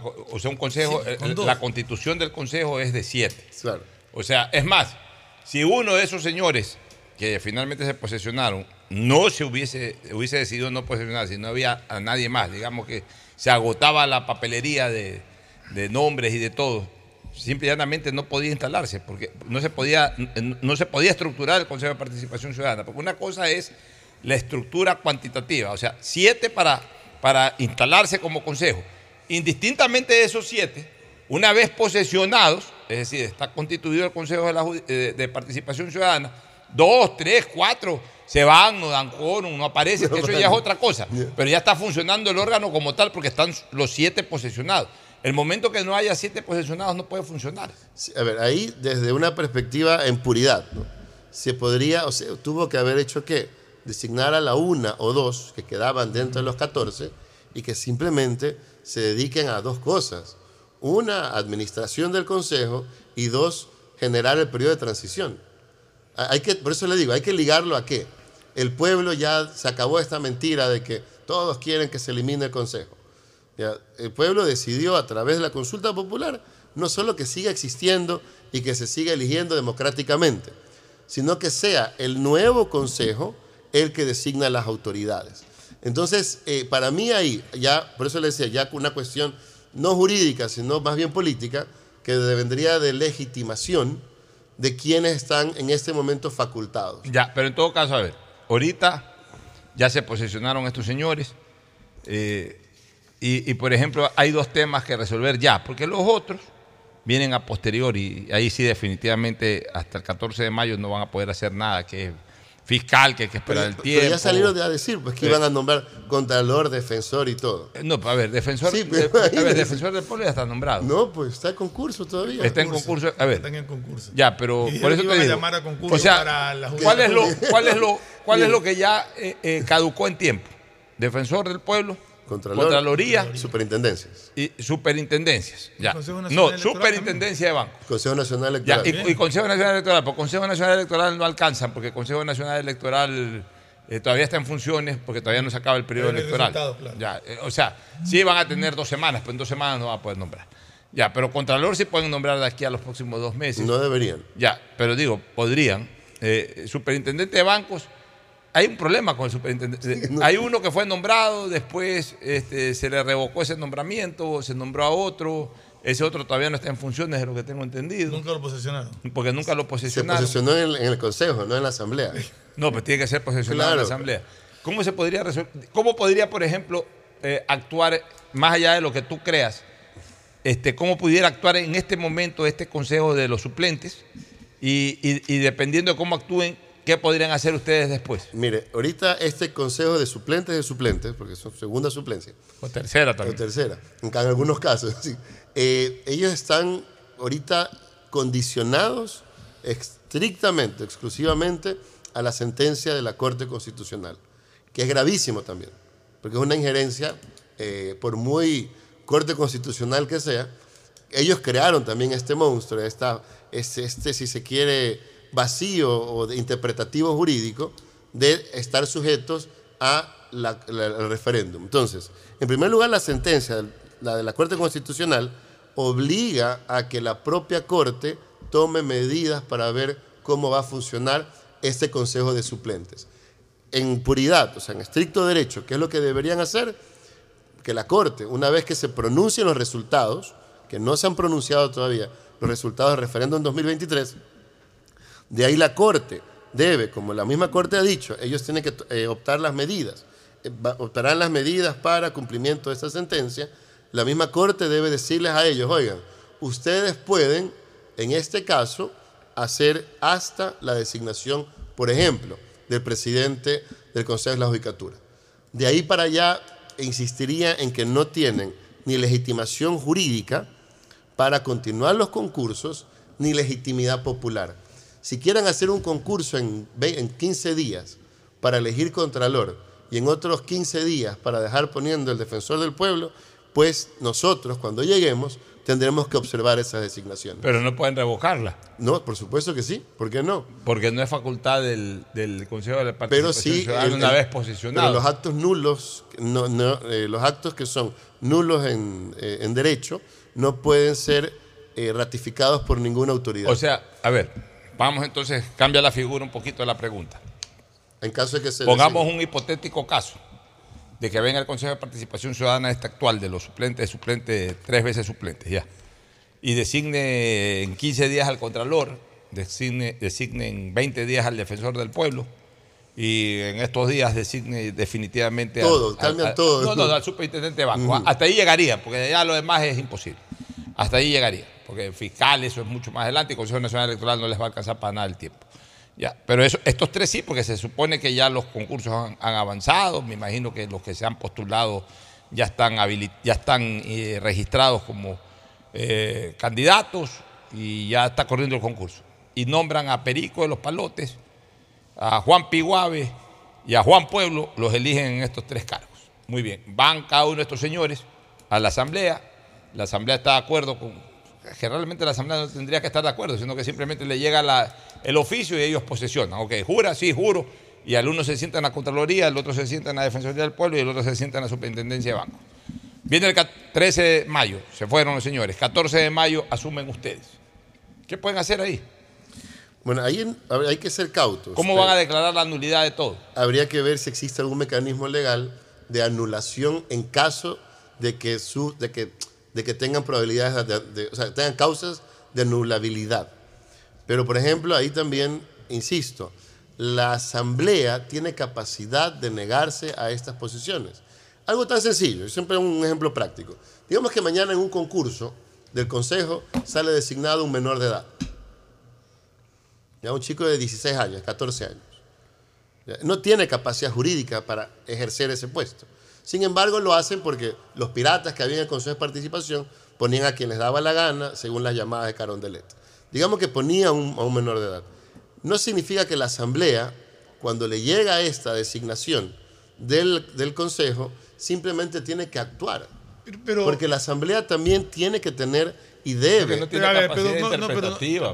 No, pero, la- pero sí se No, puede. no, no nos pongamos en un caso extremo como un menor de edad. Pongámonos en un caso de que nombren a un ciudadano común y corriente y lo nombran. Claro, Ya. porque lo otro es como que Sí. elijan un extranjero, pero eso Eh, ya, exacto. ya, pero a ver, No, pero pero ahí de- ya, de- ya de esa es una inhabilidad Exacto. absolutamente manifiesta. Ya, Ya, lo mismo- pero que no va a ocurrir, o sea, van a nombrar a alguien de los que está ahí metido Lo en el mismo concurso. ocurrió ahorita, por ejemplo, con la designación del Procurador General del Estado. O sea que eh, hubo una, una flagrante violación al reglamento en la designación. Sea, tenía, eh, por Dios, tenía acciones el Banco Guayaquil. ¿Cómo es posible? Hay ley expresa que prohíbe que una persona, teniendo estas acciones, insisto, con el mayor de los respetos, es un muy buen abogado, lo conozco personalmente, pero eh, se violó la ley de esa manera. Tiene una acción. Y, y ya, se lo ya se lo designó. Así sea media. Pero no se puede decir, ah, no, no es que no violé mucho o poco la ley. Entonces, claro, sobre esa base, la asamblea, la labor de posesión, ¿verdad? Implica, evidentemente, no es un nuevo procedimiento, pero frente a esa ilegalidad eh, real, ¿verdad? Percibida de forma eh, eh, real, se debe generar una oposición. Insisto, esto puede ser un candado más que puede estar a favor o en contra de los intereses políticos, que no se debería manejar de esa manera. Y si no hay nada. Sino, sino, perdón. Y si no hay nada, si la elección es correcta. Ah, no, si es correcto, sí. Posicionar y punto. Por eso le digo, y volviendo a la pregunta, si efectivamente pues, eh, se gestionan, sabemos que no dan los plazos directamente. Pero si entre gallos y medias noches quieren imponer a un contralor porque les da la gana, pues simplemente no nos podemos quedar de brazos Ahora, cruzados. Habrá que activar y ver cuáles son los mecanismos jurídicos. ¿no? El problema es de que ustedes todavía, si bien es cierto que ya sabemos que van a ser, quiénes van a ser los integrantes del nuevo Consejo de Participación Ciudadana, todavía no están proclamados. Ni siquiera nos dan las credenciales. No, no están proclamados. Claro. Entonces no, no tienen, digamos, no tienen cómo eh, tener un acceso directo ya de transición y todo, porque la otra parte les va a decir, pero a cuenta que no, que yo saqué el 8%, sí, pero No, todavía no. ya te proclamaron, no, no, no ahorita no, no tienes ni tú ni los otros eh, seis, no tienen, eh, digamos que licencia para poder actuar directamente, pero sí pueden actuar políticamente. No se han reunido los siete, no, no van a hacer una proclama conjunta, Mira, no de- van a hacer un pedido extraoficial, no puede ser oficial porque no están proclamados, pero de todas maneras es- ese es un acto político, lo Claro. otro ya sería un acto jurídico. Exactamente. Pero el acto político, ¿por qué no lo hacen, por ejemplo? De hecho, sí, cada quien, entiendo, de los siete elegidos está haciendo vocería sobre cuáles son los límites que tendría este Consejo de Suplentes. Lo digo con el mayor respeto, no sin denigrar a nadie.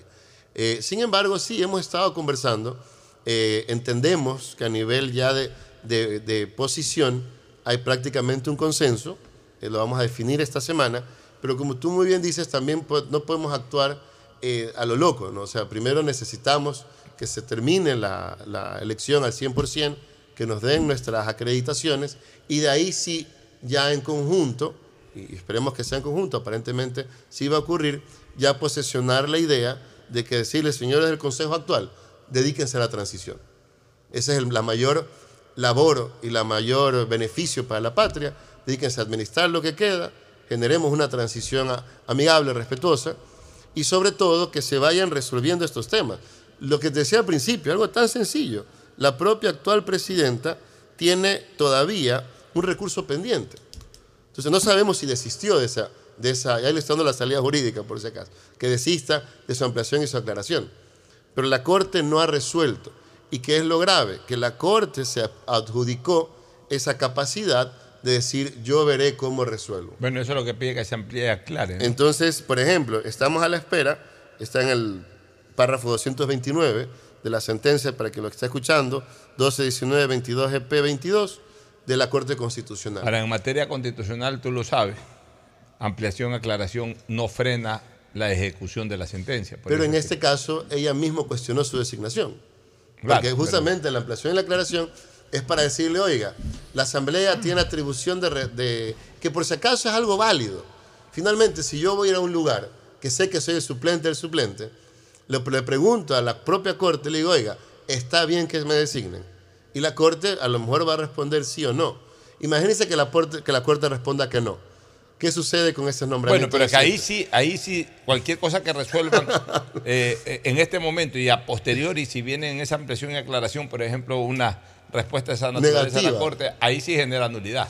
nulidad y caos. no- no habría- No no habría. Entonces, Ahora- mire, yo por eso le digo, siempre hay que ser respetuosos con la constitucionalidad y legalidad. Y, y lo más importante, la, la- la imparcialidad, la objetividad en el funcionamiento de la función pública, lo da el respeto irrestricto a la ley. O sea, yo he venido sosteniendo desde el primer día y desde antes de las elecciones que ya estos suplentes, suplentes, suplentes se reúnan, si que se posesionan, cobren el sueldo, armen grupos de veeduría, avancen con ciertos trámites de los concursos, porque no tomen ninguna decisión, porque si ya se venía esta elección y ya el 14 de mayo entra una corporación absolutamente eh, designada por el pueblo ecuatoriano, les correspondería a ellos ya dar la parte, por lo menos llevar la parte final de estos concursos y, y abrir los nuevos concursos en futuro. Ahora, de estos siete, eh, tú dices que se están prácticamente mañana día de- de- del amor y la amistad salen a cenar los siete. Se llevan, se en, llevan en- maravill- en esas estamos. Bueno, no, se, llevan, se llevan maravillosamente. No, pero do- dos cosas ahí. Ahorita el Consejo de Suplentes de Suplentes tiene una labor importantísima. En vez de estar pensando en concursos, dedíquense a denunciar la corrupción. ¿Cómo es posible que tenemos el gran padrino, todos los, que, fue gravísimo lo que, lo que pasó la semana pasada? De forma irresponsable, uno de los consejeros vino a Guayaquil a decir que hubo fraude.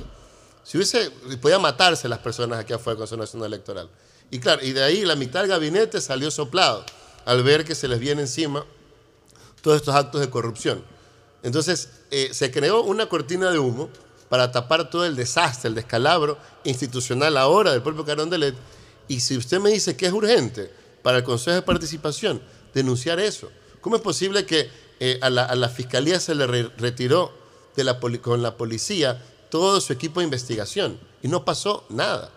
Bueno, O sea, pues ilegal no es y eso analizábamos. acá. Claro, pero, pero. Puede haber sido y ojo, y ojo pero que, no No, no que improcedente. se lo retiró, se lo reemplazó. y ojo, que no estoy defendiendo a la fiscalía, porque esta es la peor fiscalía que hemos tenido probablemente Bueno, en, en décadas. Pero claro, ahora son víctimas de sus propias arbitrariedades. Entonces, claro, no, un mal no se paga con otro, dos males no hacen un bien. ¿ya? Pero claro, se acostumbraron a allanar, se acostumbraron a fabricar pruebas con, con libretas de Hello Kitty, Oiga, pero- metían preso un ratito con un Twitter. Ahora hay, hay audios, hay videos, hay informes y no hacen nada. Entonces, para mí, por ejemplo, algo tan sencillo como en el caso de la abogada Bernal, que no pasó nada con la abogada que mataron en, el, en, la, en la escuela de policía. Sencillito, lo que tiene que hacer es co- cooperación, cooperación internacional inmediata para investigar todos los actos cometidos en supuestamente, y digo supuestamente porque se debe judicializar de forma correcta. Lo que no se puede usar, y esto ya pues, espero que hayan aprendido la lección, no van a aprender, pero por lo menos comiencen a aprender, es utilizar a la fiscalía como que si fuese su brazo ejecutor. Y ahora más que nunca, porque ahora se le está devolviendo, que es lo lícito y está en convenios internacionales. Se debe llamar cooperación internacional para, en este caso, investigar los supuestos actos de corrupción de Carondelet. Ya, Allenberg, pero a ver, solamente como paréntesis. O sea, yo no voy a defender a Diana Salazar. He, he reconocido en ella muchos méritos en muchas cosas y también deficiencias en otras. Pero peor fiscalía que la de Galo Chiriboga no existe. O sea, ya, ya decir que Galo Chiriboga fue un buen Hay que hacer un concurso. ¿Quién fue bueno, bueno más no, malo? No, no, no hay ni. No, mire. Galo lo- Chiriboga sí que fue un desastre. Eh, Mire, mire cómo está Poliden en los Estados Unidos. O sea, ya ni siquiera a nivel de la justicia ecuatoriana. En otros lados han, han investigado y han descubierto lo que aquí el Para señor mí- Chiriboga la- viraba la cara. O sea, Para mí la medida está en el criterio de delincuencia común. Entonces, porque... la delincuencia común en las calles, eso no tiene nada que ver. Sí, fiscal. porque esa, esa es labor, por ejemplo, principal de la Fiscalía General del A Estado. ver, ahí le voy a hacer una pregunta a usted. Ya como penalista. Y, le voy a dar la idea, este, eh, Allenberg. Y ojalá usted la pueda impulsar, porque usted es un hombre emprendedor, usted es un hombre impetuoso. y, pues, no solamente que lo aprecio y lo quiero mucho como amigo, sino que lo admiro como profesional. Es recíproco. Mire, ahí le voy a dar una idea. Acuérdese que el Consejo de Participación Ciudadana también es de veeduría. No solamente es para designación, sino también para generar veedurías. Nosotros hemos venido sosteniendo, no ahora, no hace seis meses, sino hace ya varios años, dos, tres años con Fernando Flores, lo siguiente. Y aquí viene su criterio penalista también. Usted sabe que las acciones penales son públicas. ¿Qué quiere decir que son públicas? Que son de interés público. Y por tanto, incluso en una acción, en una acción pública penal pueden estar muchas personas viendo en una sala, eh, en, una, en, un- en una sala de audiencias, pueden estar viendo un- una audiencia, pueden estar viendo un proceso, pueden estar viendo, pueden investigar incluso después de la investigación previa, una vez que comienza el proceso, es público, para que todo el mundo lo vea, todo el mundo. Otra cosa es la participación ya de las partes procesales, que en este caso, pues fiscalía, abogado defensor, el abogado- acusación particular si hay, o sea, ya las partes, el juez que es el neutral, el secretario, esas ya son las partes que forman parte del proceso activamente. Pero de ahí el resto pueden estar viendo. Nosotros hemos planteado lo siguiente, este, Allenberg, de que se creen comisiones de veeduría técnica en representación de la ciudadanía, para que en todos los casos penales en donde la policía captura bandas de delincuentes, inmediatamente capturado y entregado en un, en un, en un, eh, en un juzgado de flagrancia, inmediatamente se active eh, esta comisión de veeduría penal y vayan uno o dos abogados en representación de la ciudadanía a observar. No puede participar, pues sí puede observar. Y entonces, una vez que se desencadene el proceso, si es que hay alguna actuación irregular de un fiscal o de un juez, puede ser del fiscal que se abstiene sin tener la justificación técnica para abstenerse, o puede Claro, ser del fiscal, sí, o puede ser el fiscal, o puede ser el juez que sale ahí con alguna cosa media Ujú. chueca. Estos veedores inmediatamente informen a la autoridad política sobre este particular, para que la autoridad política pueda comenzar a hacer denuncias técnicas. El problema es que aquí nos enteramos por la prensa, entonces sale la autoridad política a, a- a- a- a rechazar tal o cual cosa. Normalmente no se nombran a los jueces o a los fiscales que están inmiscuidos Se, en, se en los el cambia. Exactamente, porque no tienen una información técnica. Porque se enteran por la prensa de que, oye, pues ese fulano lo detuvieron hace 15 días, que anda suelto, anda suelto por ahí. Entonces ahí se, se dice cualquier cosa. Esa es una manera también de meterle presión a los fiscales y a los Claro. jueces, de que actúen acorde al derecho una vez que se- sepan de que hay veedores ciudadanos, obviamente que tienen que ser abogados. No sé qué opina usted. Sí, de hecho, eso es parte del plan de trabajo. Lo hablamos con los colegios de abogados, por ejemplo, y con las propias confederaciones de fiscales, las propias federaciones de jueces. Ellos tienen que ser sus propios evaluadores. Porque, ¿qué ocurrió aquí? El tema es que viene un juez o un fiscal, hace lo que le da la gana.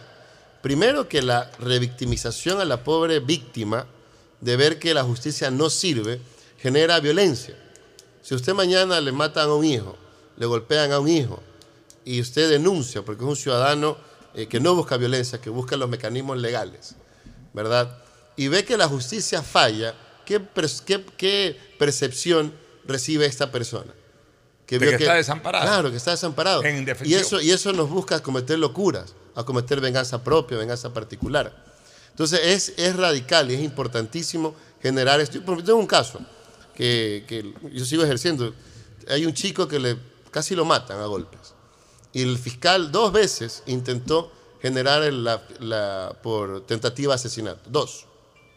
Viene otro fiscal, claro, como tenían poder en el actual Consejo de, la Judicatura, cambiaron a los fiscales dos veces. Ponen a un tercero que llama al proceso ya no por tentativa de asesinato, sino por lesiones. Lo cambian también en un menor de edad, imagínense. Entre 15 le meten una paliza y casi lo matan. Esto en San. Y de ahí viene, y este fiscal corrupto, pillo, el que ponen actualmente, de este Consejo de la Judicatura, archiva el proceso. O sea, al final. Teniendo de, nada sirvió la teniendo agresión. O sea, no de nada sirvió la agresión. O sea, teniendo la evidencia de la teniendo, agresión. teniendo las grabaciones de quienes de- lo golpean al niño, teniendo la, la versión del propio menor. Entonces, claro, evidentemente no nos quedamos brazos cruzados, se solicitó ya que, que esto se eleve en consulta, pero ese es el problema, cuando una persona de a pie, cuando un ciudadano hace la- lo, lo correcto, que no es ir a buscar venganza, no es ir a dar bala, no es ir a, hacer horrores, sino vamos a confiar en la ley, recibimos esta respuesta. Y, eso, ¿por qué lo comento? Porque en este caso, por ejemplo, ya se va a elevar a consulta, esperemos que este fiscal sea sancionado, sea destituido y ojalá sea metido preso. Porque el, daño que se hace permanentemente a la ciudadanía con estos actos de violencia, Porque imaginémonos, imaginémonos que a su hijo le dan una golpiza. O sea, Ya. es, es demencial. Ya, pero estamos de acuerdo. Por eso es que necesitamos que haya una veeduría Entonces, ciudadana lo que que, pro- que sea aparte de Exacto. las partes procesales. Porque que- las partes procesales siempre van a ¿Qué es lo bueno? sus Que nosotros en el plan de trabajo que tenemos, que por eso insistimos mucho en trabajar con universidades, con colegios, sobre todo los de abogados, para generar veedur- veedurías y observatorios para preprocesales y después del proceso. Y por eso le hablaba de la fiscalía, el estado policial al que nos han convertido. Ya, porque no soy buen fiscal si pongo o si tengo 300, 500 llamamientos a juicios. El buen fiscal es que esos 300 llamamientos a juicios terminen en 300 sentencias. Porque, ¿cu- ¿qué es lo que ocurre? Y que esta fiscalía nos acostumbró a abrir procesos en contra de 30 personas. Y salían los periódicos 500 indicios probatorios. Y si usted recuerda las noticias, ¿cuál es un indicio? La cédula. El otro indicio, el nombramiento. Entonces vivimos un estado tan absurdo que llevamos al absurdo, ¿verdad? Que ahorita sacan una noticia y ten- tenemos todas las pruebas, decían, ¿verdad? Y, en el momento del proceso anunciaban 500 testigos, solo iban cuatro. Y con eso obtenían una sentencia. Entonces, ¿cuándo funciona un proceso penal? Cuando ya instruyo, ¿verdad? Cuando ya paso la audiencia de formulación y, y finalmente determino que se aperture la instrucción fiscal, ese proceso debe llegar a una sentencia condenatoria, salvo que en alguna circunstancia eh, procesal se determine que hay pruebas de descargo que eh, evi- evidencian que esta persona no cometió. Pero, mm, ¿Cómo un fiscal puede archivar un caso de esa naturaleza? Eso sí me llama la atención. eh, es el, el Puede, ridículo. porque, de hecho, ya me llamó la atención cuando dijiste que lo había pasado de intento de a a lesiones. lesiones. Pero que venga otro y lo archive, ya, ya me parece. Vivimos, pues. Vivimos en el, en el país de, del- de un desamparo. Lo arreglan, lo arreglan al fiscal. No, no, no, es, a ver, eso es por plata. Pues ahí, sé. ese es un corrupto que Es que- debe ser y, preso. y- y- y- y escuchen una cosa, o sea, porque también nosotros tenemos que aprovechar estos programas para instruir un poco a la gente en materia técnica, eh, jurídica y judicial. No necesariamente queremos hacer los abogados, pues sí explicarles un poco la cosa. La gente a veces le mete la culpa al juez. El juez es simplemente el imparcial que imparte justicia. O sea, el juez está ahí. El juez es El juez culpable puede- cuando le piden una prisión preventiva y no la da, por ejemplo, tú dices, bueno, ¿por qué no se la No, dio? pero tampoco así. No, si es que hay, si es que eh, hay mira. flagrancias a veces. sí. Bueno, sí, pero a ver, el juez, el juez es una persona. Por eso se dice la justicia ciega. Cuando se dice la justicia ciega, es que el juez no puede ver a ninguna parte. El juez ni siquiera puede votar acorde a su criterio formado extrajudicialmente. Un juez puede estar convencido extrajudicialmente de que tal persona cometió un delito, pero al final de cuentas el juez tiene que actuar bajo procedimiento y bajo el peso de las cargas de la prueba. O sea, solamente así el juez puede tomar una decisión. En este caso es el fiscal el que, por ejemplo, le dice al juez, me abstengo de acusar. Si viene, si viene el, el fiscal y le dice, me abstengo de acusar, y por ejemplo no hay tampoco un abogado acusador, o el abogado acusador también se abstiene, se abstiene el fiscal, o simplemente no hay un abogado acusador, sino solamente el fiscal, y se abstiene de acusar, el juez no puede acusar porque el juez no es parte, eh, no es parte del litigio, no es parte de la confrontación eh, judicial. El juez es un- un- una figura imparcial lo ponemos como un ejemplo en el fútbol, Allenberg. Este, un equipo no se presentó a jugar. El árbitro no puede hacer nada. El árbitro no puede ir al camerino. No, tienes que salir. O sea, no vas a salir. 15 Bueno. minutos, no sale. Terminó el partido Sí. y ganó el que se presentó. Es exactamente lo mismo. Si, si un fiscal se abstiene, no es culpa del juez declarar la inocencia de la persona, a pesar de que para el mundo entero, aquella persona a la que se le determina la inocencia es culpable. No, pero eso que llama la atención es cuando un, cuando un fiscal se abstiene teniendo tantas Claro. Entonces ahí es por eso, es que lo yo digo, se necesitan veedores que estén 100%. ahí y que digan, ah, tampoco el veedor puede hacer nada en ese momento, pero el veedor por lo menos puede ir donde la autoridad política. Mire, Y es- denunciar.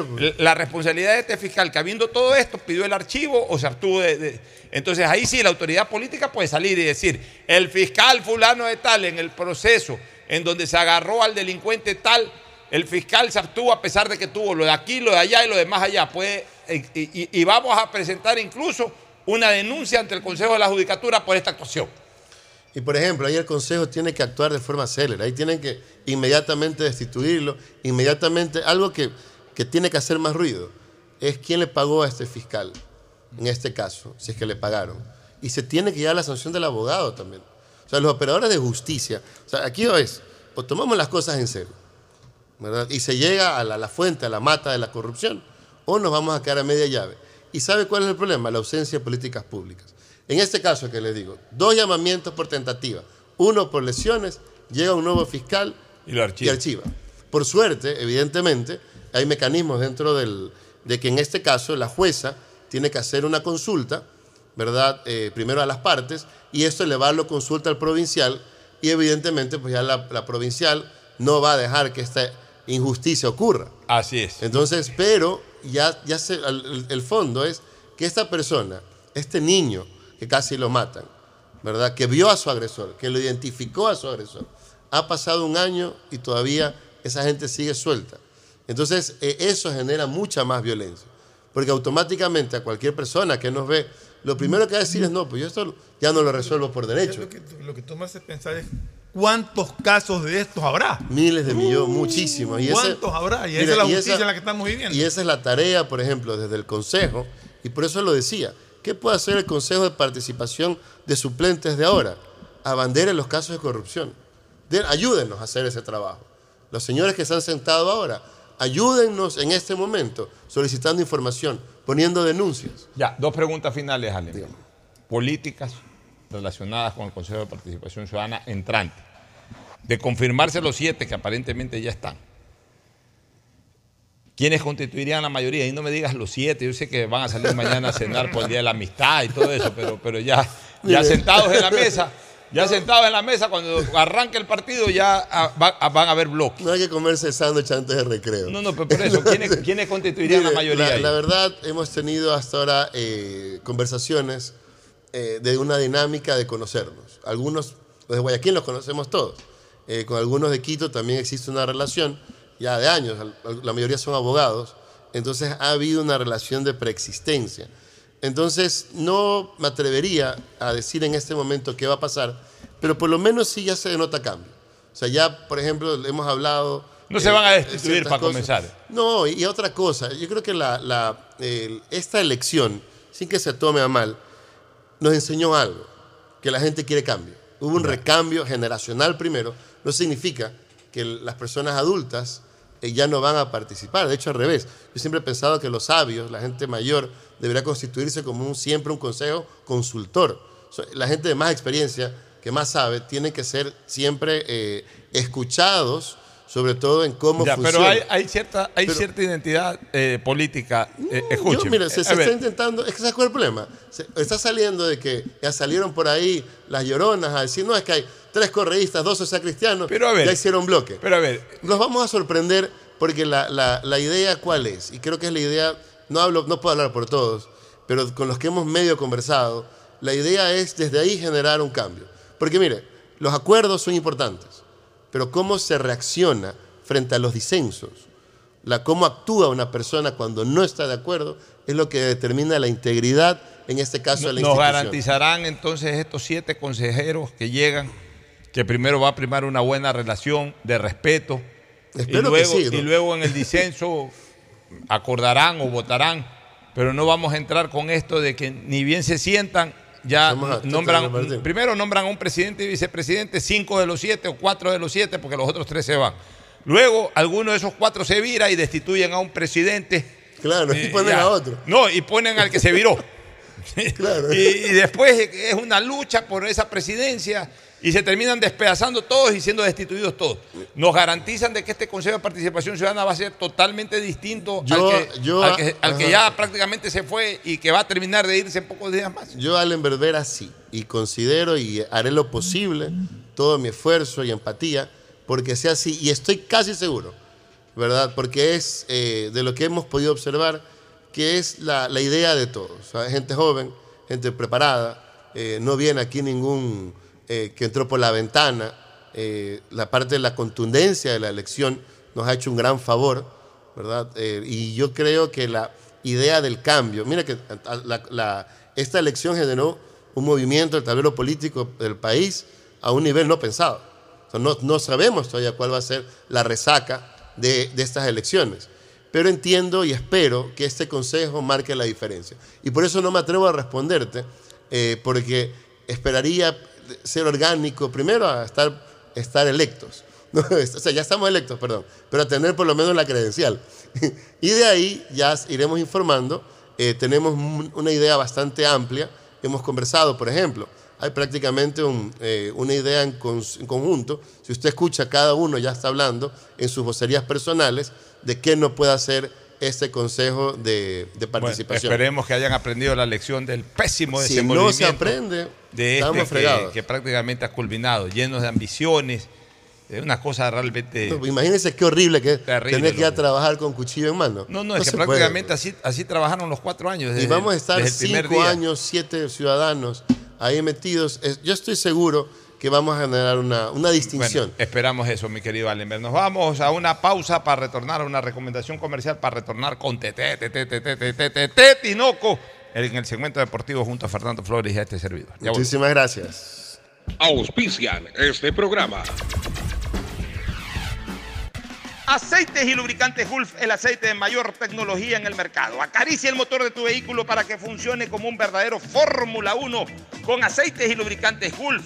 Si te gusta el tenis, ahora llegó la oportunidad de vivir tu pasión en cualquier lugar con Bet593. Regístrate en bet593.es y recibe un bono de hasta 300 dólares. Sí, un bono de hasta 300 dólares para que pronostiques resultados cuando quieras. Bet593.es, sponsor oficial de la Federación Ecuatoriana de Tenis y tiene el respaldo de Lotería Nacional. Aplican condiciones y restricciones. ¿Saben una cosa? Yo soy de las personas que veo películas y series en todos lados. Y ahora con Claro puedo ver todas ellas, mis favoritas, gratis, por Claro Video y desde cualquier lugar en mi celular. Solo activé el paquete prepago de 5 dólares, que viene con 2 gigas por 15 días. Y la suscripción de Claro Video con 10 gigas gratis para ver de todo. Solo activé en mi Claro o también pude haber ido a mi punto Claro favorito. Cuando requieras medicamentos, solicita a la farmacia de tu barrio que sean genéricos de calidad. Y estos tienen que ser de Cuajén. Son de calidad y al alcance de tu bolsillo, al alcance de la economía familiar. Pedagogía, diseño, arquitectura, economía, medicina, comercio, turismo, nutrición, literatura, computación, psicología, trabajo social, electricidad, agronomía, animación digital. Son tantas las carreras que te ofrece la Universidad Católica Santiago de Guayaquil que no alcanzan a señalarse todas. Universidad Católica Santiago de Guayaquil siempre tiene sorpresas y beneficios para ti. Nuevas historias, nuevos líderes. CNT no deja de sorprendernos. Gracias al convenio logrado con Oracle, la marca mundialmente reconocida de innovación tecnológica, CNT cuenta con la mejor plataforma para la gestión de datos y aplicaciones. ¿Y esto qué significa? Muy sencillo, pues esta tecnología trae soluciones vanguardistas, seguridad y eficiencia en la administración de información de las empresas. ¿Y esto cómo beneficia a los usuarios? Es que esta nube tecnológica te va a permitir manejar la información de tu negocio optimizando tiempos de respuesta, eficiencia en costos sin invertir en servidores ni licencias, seguridad en el acceso, máximo rendimiento al contar con equipos especializados, crecimiento en recursos y alta disponibilidad de información. Por esto y más, CNT y Oracle son el aliado ideal para el desarrollo de tu negocio o empresa. Contáctanos para más atención 1-800-100-100, atención al cliente, asterisco 611, operador CNT, CNT corporativo arroba cnt.gov.es. La CNT está comprometida con la rentabilidad social que transforma la manera de vivir de los ecuatorianos. En Guayas tenemos sabores que sorprenden, transportándonos a sitios familiares. Ingredientes que son esencia y riqueza gastronómica de la provincia, que solo puedes encontrar aquí. Guayas, cuando empiezas a recorrerla, empiezas a amarla. Guayas gigante, Guayas renace, Guayas renace, Guayas fuerte. La alcaldía de Guayaquil presenta su aplicación Mimuni. Una app donde podrás acceder a servicios municipales, reportar incidentes en tu sector, información sobre obras, inscribirte en programas municipales y enterarte de todos los eventos que la ciudad tiene para ti. Descarga ya la app Mi Muni en App Store y Google Play. El bienestar de la gente se siente. Alcaldía de Guayaquil. Autorización número 608. CNE, elecciones 2023. Viaja conectado con Internet a más de 150 países al mejor precio con el chip internacional Smart SIM de Smartphone Soluciones. Estamos 24 horas en los aeropuertos de Guayaquil y Quito, pasando migración junto al Duty Free. También en Plaza Quil, local 55, en San Borondón, en la avenida principal de Entre Ríos. Lo importante es que cuando viajes estés conectado, sin esperar conectarte un Wi-Fi. Conéctate directamente con tu chip al teléfono celular que quieras llamar a través del WhatsApp o de manera directa. No lo olvides, Smart SIM de Smartphone Soluciones te espera en el aeropuerto con atención 24 horas al día. Ando con hambre, mijo. ¿Me puedo calentar una pizza? Claro, usa el micro. Cuando se va la luz, tu vida se detiene. Evita los cortes pagando tu planilla en nuestra app o visitando nuestras oficinas. Con CENEL EP, tu vida sigue. Gobierno del Encuentro. Guillermo Lazo, presidente. Autorización número 597. CNE, elecciones 2023. Hola, ¿qué tal? Mi nombre es Jonathan Río Frío Rodríguez y mi local se llama Ferretería Ferre Norte JR. De verdad se hacen variedad de transacciones. Descargas de telefonía celular, cargas de televisión, de internet. Realmente se hace de todo. Un banco del barrio no es solo un pequeño negocio, es también el lugar donde puedes realizar recargas de celular, televisión pagada e internet. Pagar tus servicios básicos, enviar o cobrar giros nacionales y del exterior en pocos minutos y cerca de casa. Banco del barrio, en el corazón de tu barrio. La alcaldía informa que ya puedes registrarte al programa Generación Digital. Si eres estudiante de primero de bachillerato, décimo y noveno año de colegio fiscal o fiscomisional, ingresa a www.generaciondigitalgye.com y regístrate para que puedas acceder a una de las tablets que la alcaldía te obsequiará para que estudies y te conectes al futuro. El bienestar de la gente se siente. Alcaldía de Guayaquil. Autorización número 609. CNE, elecciones 2023. ¿Eres de los que cuando empieza una novela o película no puedes dejar de verla? Tranquilo. Ahora puedes seguir viéndola en la tienda, en la calle o donde sea y gratis. Por Claro Video. Porque con tu paquete prepago de 5 dólares tienes 2 gigas por 15 días y la suscripción de Claro Video con 10 gigas gratis para que veas lo que quieras. Actívalo en Mi Claro o en tu punto Claro favorito. El Cupido del Amor llegó a Mole el Fortín y trajo las mejores actividades para que pases un día espectacular junto al amor de tu vida. Ven a Mole el Fortín este 14 de febrero y cántale el amor para ganarte una de las seis cenas románticas en un hotel 5 estrellas. Además, visita nuestro fabuloso Fotobook del Amor. No lo olvides, este 14 de febrero en Mole el Fortín, pásala con el amor de tu vida y llévate fabulosos premios. El amor de mi vida.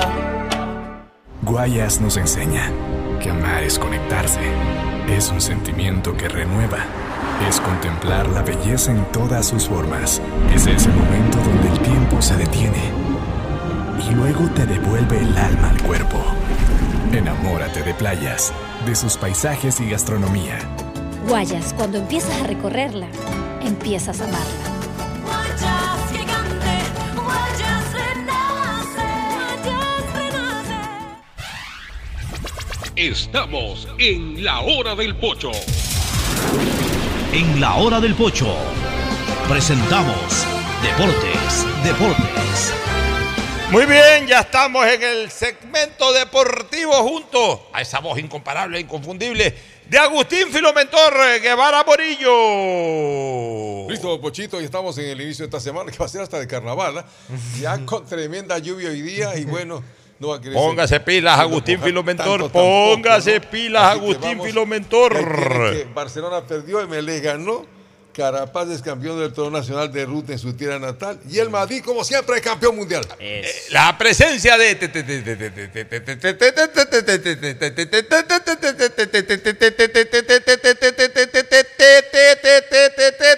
Tinoco, Tadeo Tinoco. ¿Qué tal, Pocho Fernando Agustín? Y es verdad, como siempre, campeón el Real Madrid coincide en lo que dice Agustín. Y acá un poco en el plano local, el cuadro azul ganó en su presentación una explosión azul que el más ovacionado, Miller Bolaños en su regreso, que anotó. Ya se ve- ¿ah? que ya se venía ese estadio la- abajo. la gente está Una feliz. ovación tremenda realmente. De locos. Bueno, qué de locos. O sea, el Cuco fue aplaudido bastante, pero la gente dijo, No, no, ¿será no, que no. supera? Y cuando sale Miller, ese estadio ya se venía abajo. Bueno, es que Miller Bolaños es un ídolo en Emelec. Sí. La Sí. gente recuerda, tiene muy claro todavía la película de, de Miller Bolaños en el tricampeonato. Es que hubo dos figuras en ese tricampeonato. Uno Miller y el otro Ángel Mena. Ah, Tenga la seguridad que si que- algún rato Mena regresa en mismo, ¿no? No, la gente de está encantada con el regreso de Miller. ¿Qué propósito le andan sacando un video por ahí de que no cogió a un niño? Ya finalmente respeten la decisión de la gente. La gente no tiene por qué hacer lo que a uno le gusta. Además, no se conoce el contexto general de qué Ya, pasó. pero ahí. además, este, Fernando, la gente no tiene que hacer lo que a uno le gusta. A mí me hubiese encantado, por supuesto es tierno siempre que... eh, da- da- pero si no lo quiere hacer, no lo quiere hacer, pues no tiene por qué ser motivo de crítica. Critiquemos el día que agredan a un, a un menor, ese tipo de cosas. Pero si no quiere salir, quiere salir solo, sale solo, pues, o sea, porque a la gente hay que obligarle a hacer lo que uno quiere o lo que a uno le gusta. Ya, ya el tipo no es para eso, no, no, no es un tipo empático en ese tipo de cosas, punto.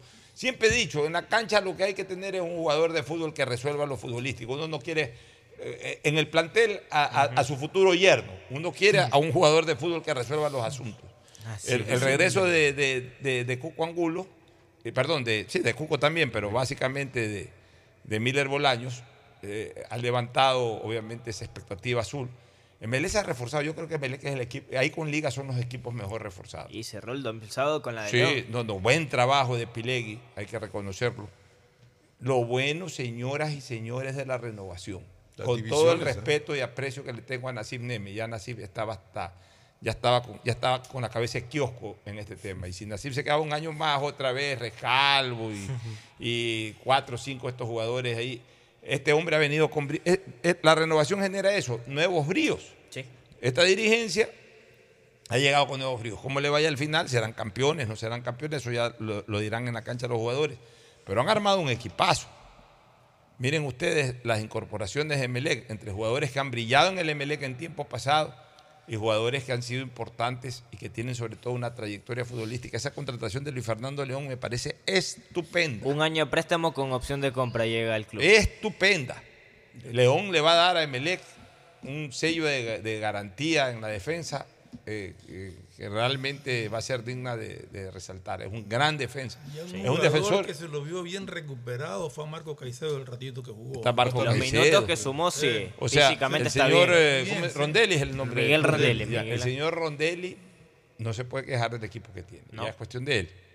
Tiene plantel. O sea, él tiene mucho mejor equipo que, lo que tuvo el año pasado con Católica. Con Católica estuvo a un punto en ambas etapas de clasificar a la sí. final. En ambas etapas, a un punto. Ya. Esta es la oportunidad de oro de él de ser campeón en el fútbol ecuatoriano con un equipo, con un equipazo. Yo no le veo un hueco a Melec. Para la competencia local no le veo un hueco. Quizás lo que le falta, como ¿Qué le dice la falta? gente, es un 9, un 9 Y más. el Cuco Angulo. Pero no, o y sea, cabeza. ¿Y tiene- cuántos quiere tener? ¿20? No, pero dicen, ¿por qué no sumaron un tercero? Es decir, ¿Cómo aquí- le este? La gente siempre quiere, quiere meter 20. ¿Para qué? basta. Oiga, ¿y JJ Pérez dónde está? Mira, me- me- Emelec tiene un mediocampo donde sobran. Ah, no, mediocampo sí. Y incluso Miller sobran jugó como falso 9 A el Miller sábado. lo puso, pero no tenía ni a, ni a Angulo ni a Cabeza. Claro, no tenía. acción. Los- lo y puso a Miller, es Miller. Miller es falso 9. Claro, falso 9 No, pero los, los dos solo arriba. Solito, sí. Ah, A ver. Miller tiene que arrancar atrás, Está bien, pero puede jugar de falso 9.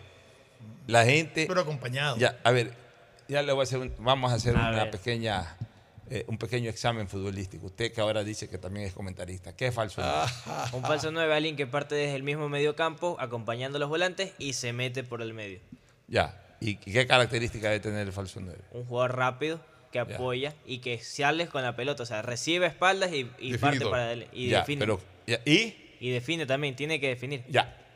10 sobre 10. Pasó el examen. Pasó el examen, está calificado para ser comentarista. Gracias. Eso es falso 9. sea Aquí la gente piensa que falso 9 es un jugador que no juega de 9. Obvio. Y que como fa- que no juega de 9. Y que como no juega de 9, entonces no tiene la obligación de hacer goles, porque es falso 9. O sea, aquí le llaman falso 9 al que no siente la posición de 9. No. El 9 es el que eh, eh, encabeza el ataque de un equipo. El falso 9, que a mí no me gusta ese nombre porque para mí no existe el falso. Ya sé. En algún momento en la vieja guardia periodística, el puntero izquierdo que jugaba más retrasado le llamaban puntero mentiroso. ¿Qué nombre? Eh, pero, o sea, era una manera de decir que no, era, fútbol. que no era el típico puntero, el clásico puntero Puntero de de raya desbordador, que estaba esperando nombre, que le tiren un pelotazo arriba para correr, ganar por velocidad y hacer algo. No. El, el- el- el- el el que venía desde atrás, enga- enganchaba un poco juego y todo, le llamaban puntero mentiroso. Ya, el falso 9 es el jugador que igual encabeza el ataque, es el jugador que, que- que es- que es el punta de ataque de un equipo. Sino que, exacto, tiene una característica distinta al 9 clásico, al 9 que se mueve dentro del área o en las inmediaciones del área y que ahí está como pivot. Ya, ese no es el, ese no es el 9 tradicional. Entonces, la alternativa al 9 tradicional es el falso 9. Pero no como por ahí piensan que el falso 9 es que no tiene que jugar con características de centrodelantero. O sea, que, juegue por otro lado, que, que como, como no es un 9 de oficio, entonces el falso 9 no tiene la obligación de anotar. No, al contrario, el falso 9 tiene toda la obligación de anotar goles, porque es el que está eh, encabezando, es el que está liderando el ataque de un equipo. Y Miller Bolaños, realmente, en la mejor época del MLE, que él era un falso 9. Correcto. Porque él venía enganchando con Mena y con algunos otros jugadores, Pedro Quiñones más Tenía atrás, pero él siempre terminaba adelante dando el puntillazo final.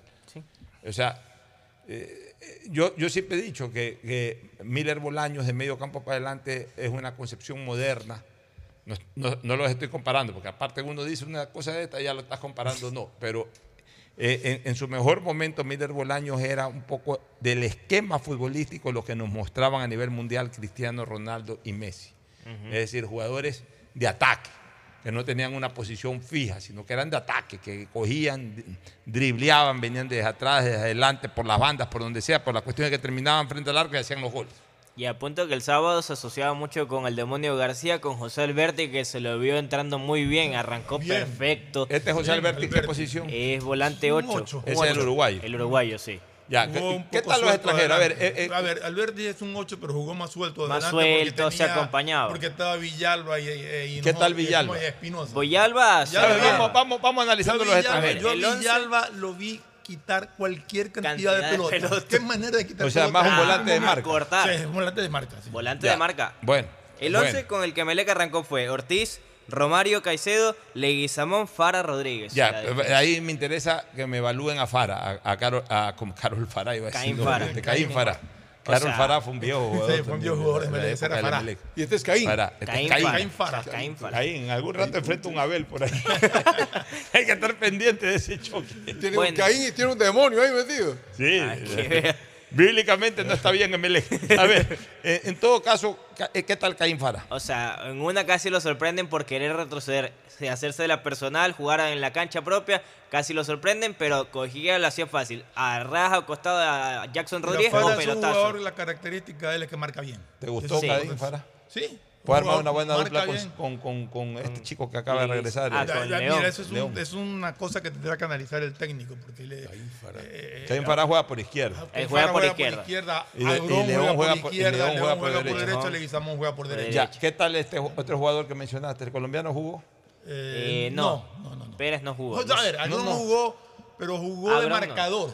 Después lo pusieron. Porque también juega de marcador. ¿Marcador? Izquierdo. Izquierdo. ¿Qué tal jugó?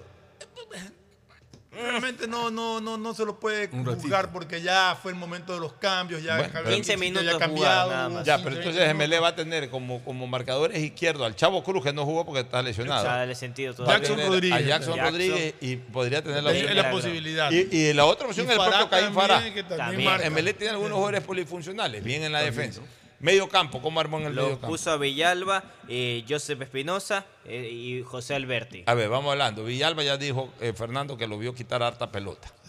O sea, sería Muy un buen, muy sería un buen volante de Buen marca. volante de marca. Ya, Alberti, ¿qué función? Él es volante. Alberti es 8.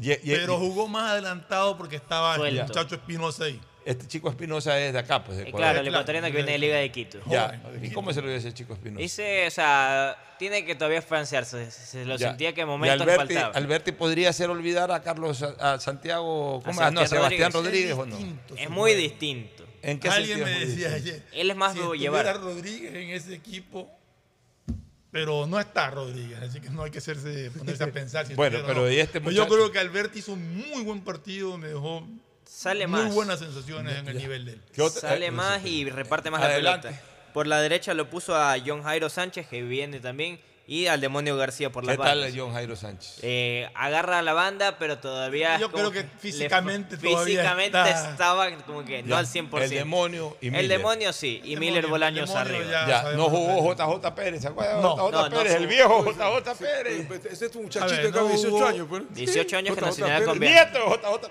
Tranquilamente nieto. Era, era sanjuanino. ¿eh? Claro, porque el sanjuanino ahorita El- debería andar en. Escúcheme, el 70 sanjuanino años. ahorita debería de andar en. Así, porque fue el 74. quieres. Había No, tenido unos 24 fue años. estaba hablando- 79. No, 75 fue. Llegó, llegó a la liga. En el Llegó- 75. jugó en liga. En el Llegaría- 75. Pero fue goleador Oye, jugaría también con, 70. eh, Pablo, con Pablo César. Ya, ¿se pero en el toparon o no? 75 estamos hablando prácticamente hace 50 años, que haya llegado a los Sí, más o 26, menos. 27 años. O sea, 70 ahorita años. debe tener, no, pues 75 años, fácil.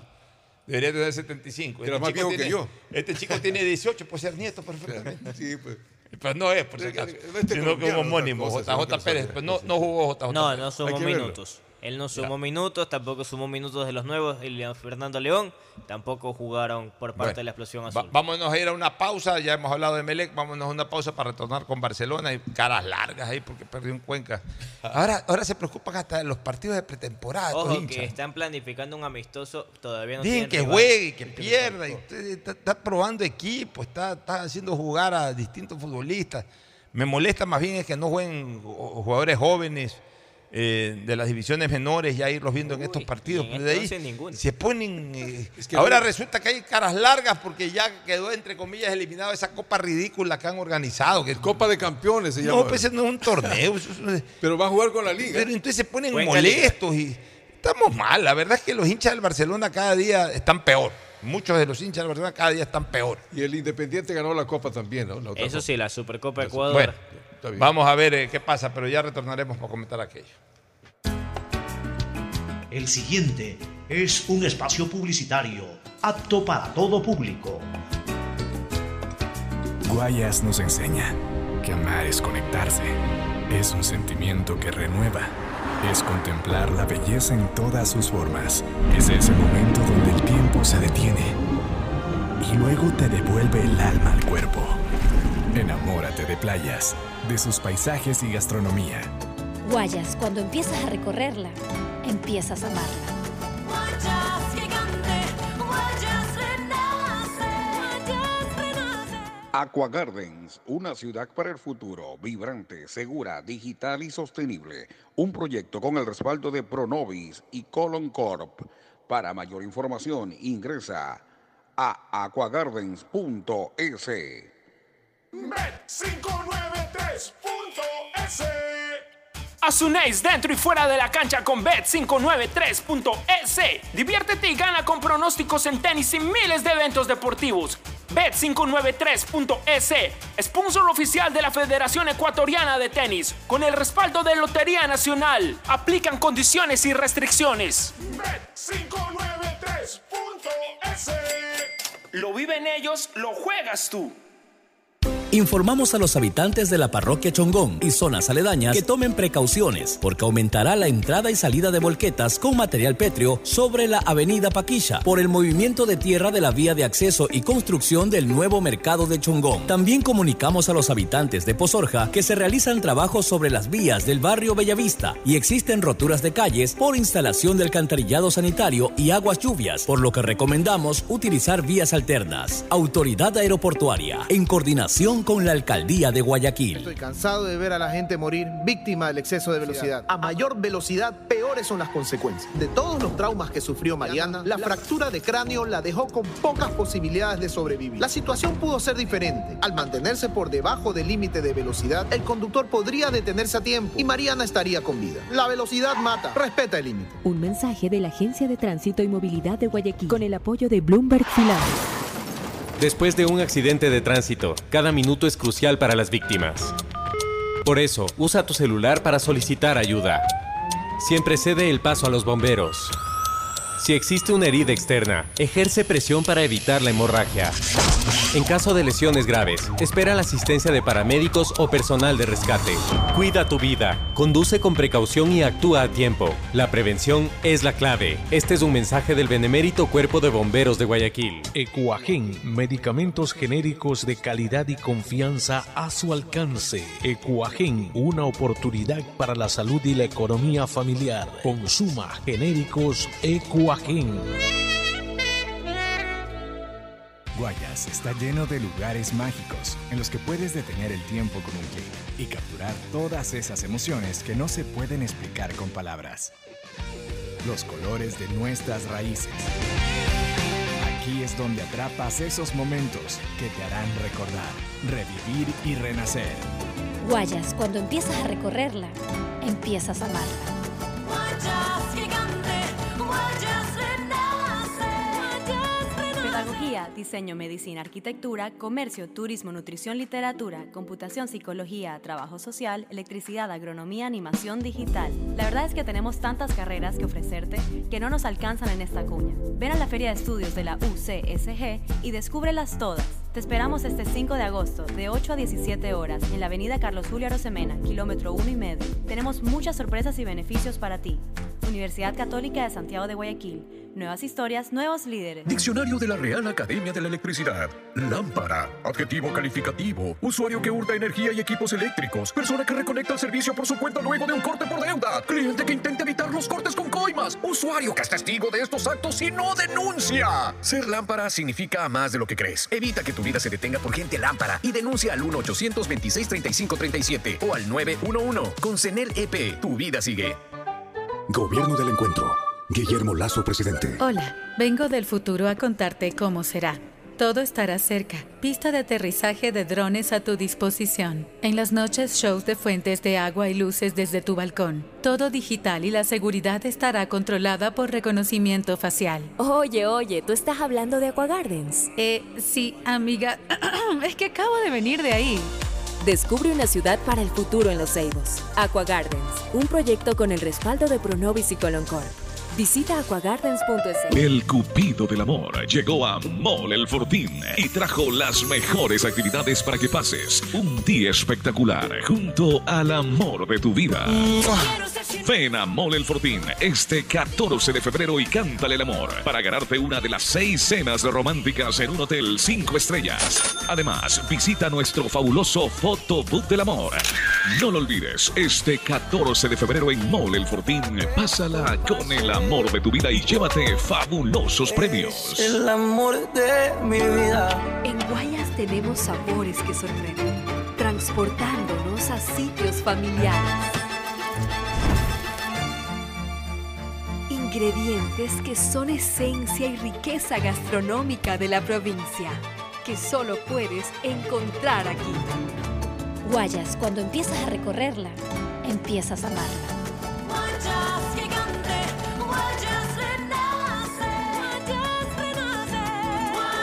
La alcaldía informa que ya puedes registrarte al programa Generación Digital. Si eres estudiante de primero de bachillerato, décimo y noveno año de colegio fiscal o fiscomisional, ingresa a www.generaciondigitalgye.com y regístrate para que puedas acceder a una de las tablets que la alcaldía te obsequiará para que estudies y te conectes al futuro. El bienestar de la gente se siente. Alcaldía de Mi Guayaquil. nombre es Irlanda Alegría Ávila. Las transacciones que más realizo en mi negocio son los pagos de servicios básicos. Un banco del barrio no solo es un negocio, es también el lugar donde puedes pagar tu planilla de luz, agua, teléfono e internet, enviar o cobrar giros nacionales y del exterior, o recargas de celular, televisión pagada e internet en pocos minutos y cerca de casa. Banco del barrio, en el corazón de tu barrio. Hay sonidos que es mejor nunca tener que escuchar. Porque cada motor es diferente. Desde hace 104 años, Lubricantes Gulf mantiene la más alta tecnología y calidad en línea de aceites para motores a diésel y gasolina. Está hecho con una fórmula especial para dar excelente protección a todo tipo de motores, evitando el desgaste prematuro de pistones, anillos y árbol de levas, ayudando a mantener limpio el motor y libre de depósitos que se forman por las altas o bajas temperaturas. Dele a su motor lo que se merece. Lubricantes Gulf, la más alta tecnología en lubricación. 104 años preservando la vida de su motor. Lubricantes Gulf. Gulf es más lubricante.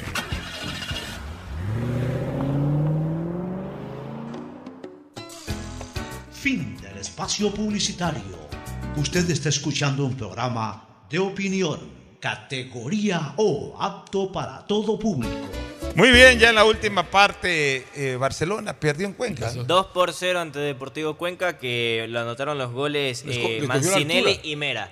Eh, falló, Falló un un penal, penalti el Loco Mera, ¿cuál Mera? Eh, Pancho Mera. Pancho Mera, Francisco Mera. no es el este, cachorro. ¿Cómo alineó Barcelona? El cuadro de Barcelona puso a Burray en el arco, Velasco, Rodríguez, Sosa, Portocarrero.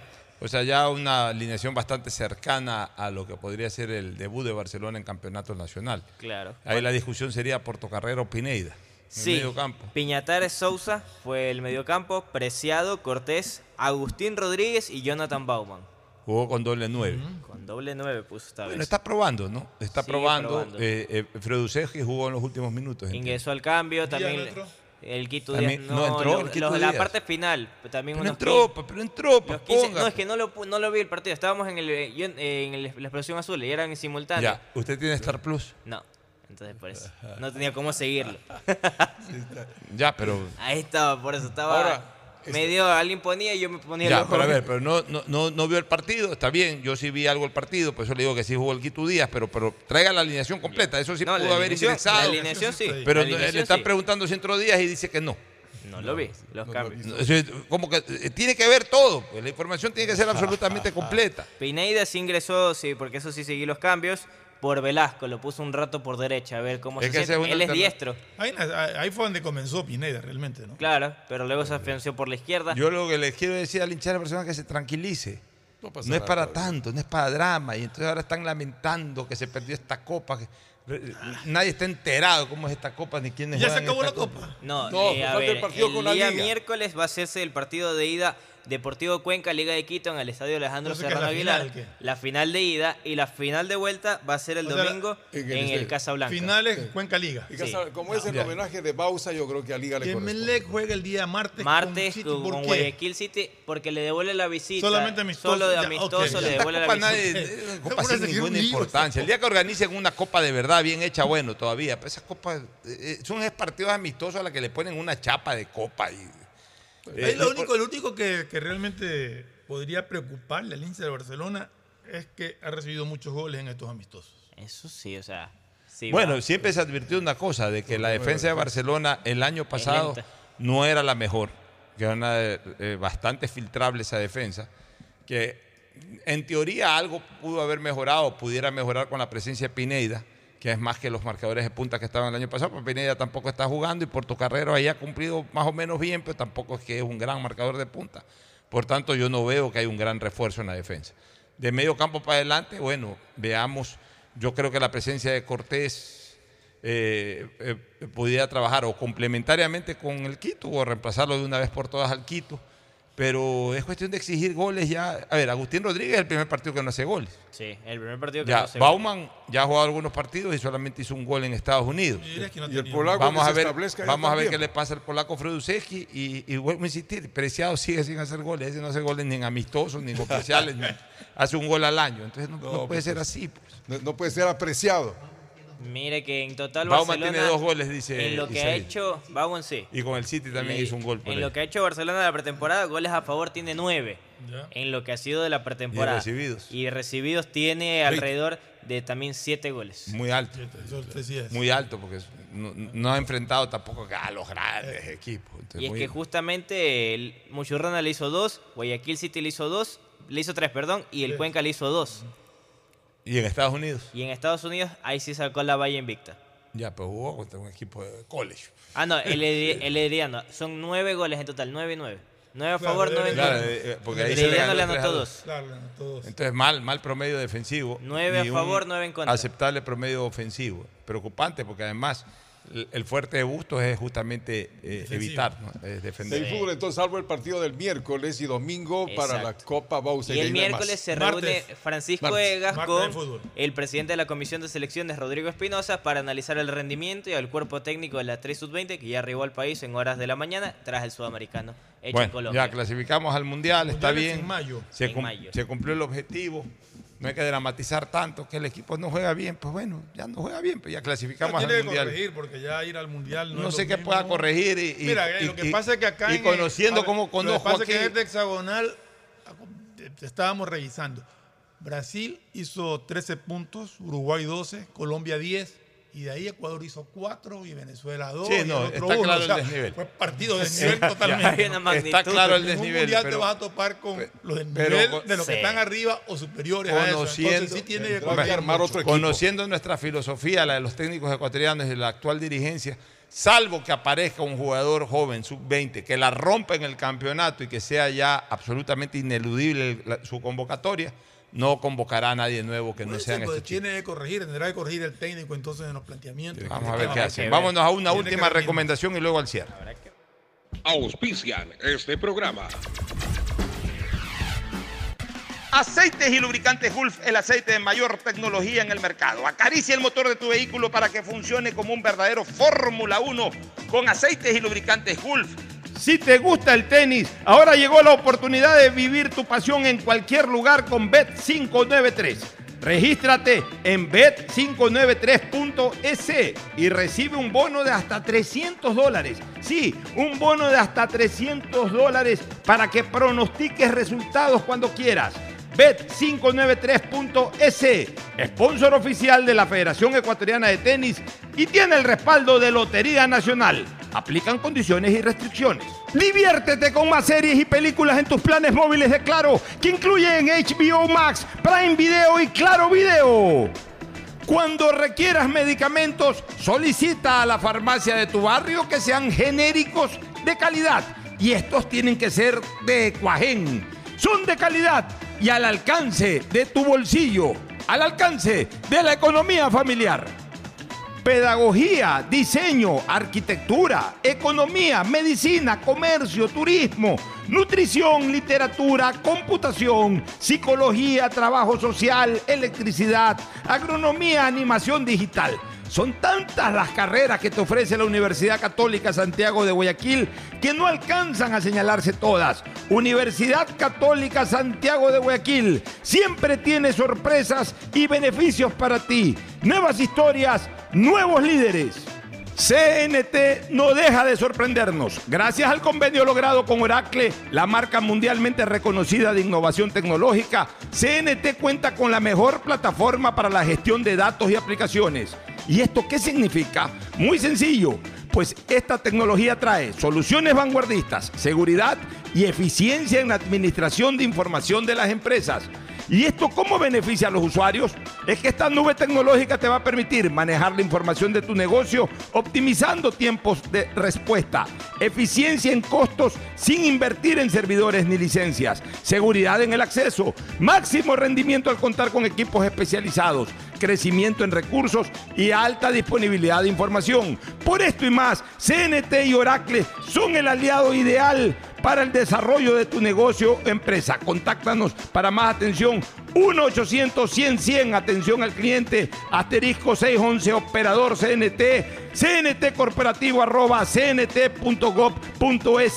La CNT está comprometida con la rentabilidad social que transforma la manera de vivir de los ecuatorianos. Guayas está lleno de lugares mágicos en los que puedes detener el tiempo con un clic y capturar todas esas emociones que no se pueden explicar con palabras. los colores de nuestras raíces. Aquí es donde atrapas esos momentos que te harán recordar, revivir y renacer. Guayas, cuando empiezas a recorrerla, empiezas a amarla. Guayas gigante, Guayas Ando con hambre, mijo. ¿Me puedo calentar una pizza? Claro. Usa el micro. Cuando se va la luz, tu vida se detiene. Evita los cortes pagando tu planilla en nuestra app o visitando nuestras oficinas. Con CENEL EP, tu vida sigue. Gobierno del Encuentro. Guillermo Lazo, presidente.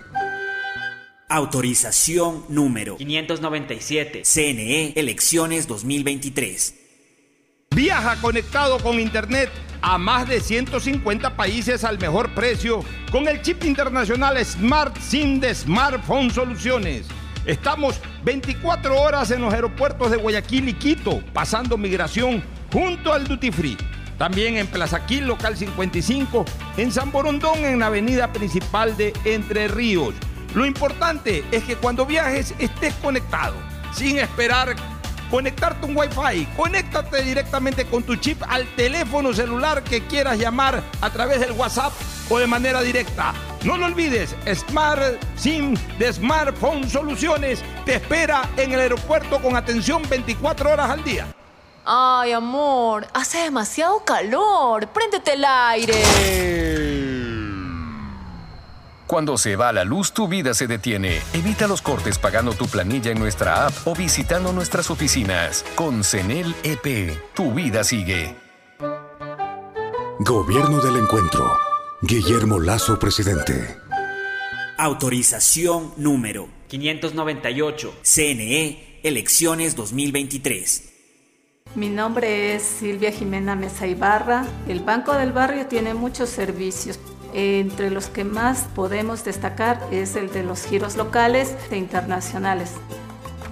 Un banco del barrio no solo es un negocio, es también el lugar donde puedes cobrar y enviar giros nacionales y del exterior, realizar recargas de celular, televisión pagada e internet, o el pago de tus servicios básicos en pocos minutos y cerca de casa. Banco del Barrio, en el corazón de tu barrio. La alcaldía informa que ya puedes registrarte al programa Generación Digital. Si eres estudiante de primero de bachillerato, décimo y noveno año de colegio fiscal o fiscomisional, ingresa a www.generaciondigitalgye.com y regístrate para que puedas acceder a una de las tablets que la alcaldía te obsequiará para que estudies y te conectes al futuro. El bienestar de la gente se siente. Alcaldía de Guayaquil. Autorización número 609. CNE Elecciones 2023. ¿Saben una cosa? Yo soy de las personas que veo películas y series en todos lados.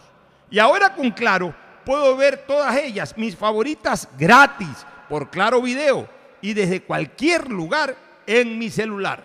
Solo activé el paquete prepago de 5 dólares, que viene con 2 gigas por 15 días, y la suscripción de Claro Video con 10 gigas gratis para ver de todo. Solo activé en mi Claro o también pude haber ido a mi punto claro favorito.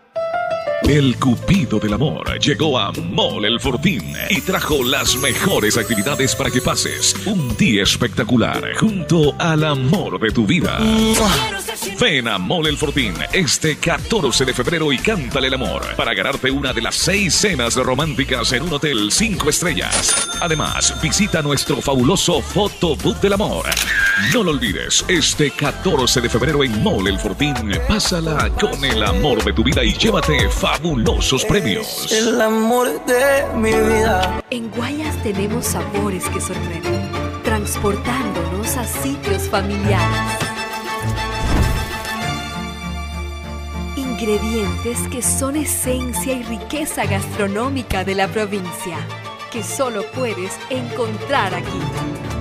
Guayas, cuando empiezas a recorrerla, empiezas a amarla.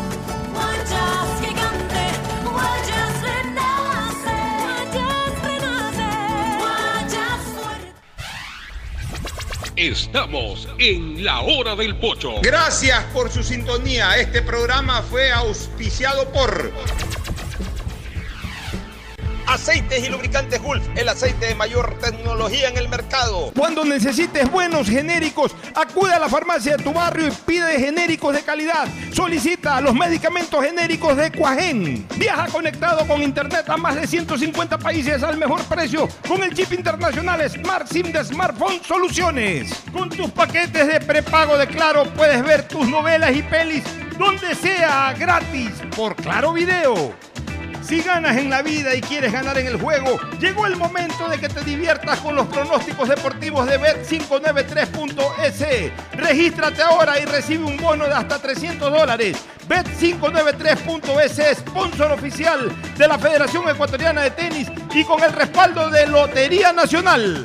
Universidad Católica Santiago de Guayaquil tiene tantas carreras que ofrecerte que es difícil señalarlas todas. Siempre tiene sorpresas y beneficios para ti. Universidad Católica Santiago de Guayaquil. Nuevas historias, nuevos líderes.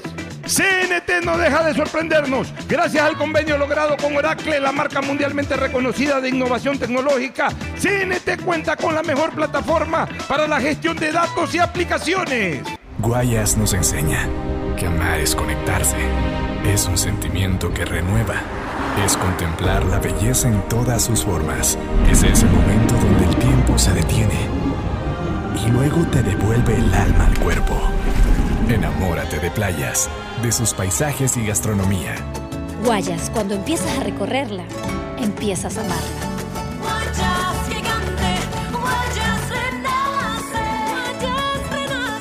Mi nombre es Irlanda Alegría Ávila. Las transacciones que más realizo en mi negocio son los pagos de servicios básicos.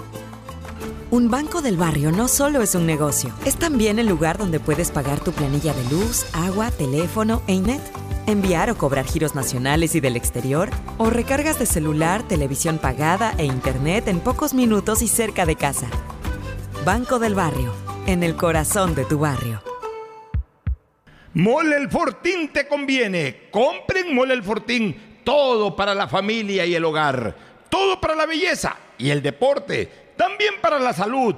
Paga todos tus servicios y disfruta del patio de comidas. Mole el Fortín te conviene. ¿Saben una cosa?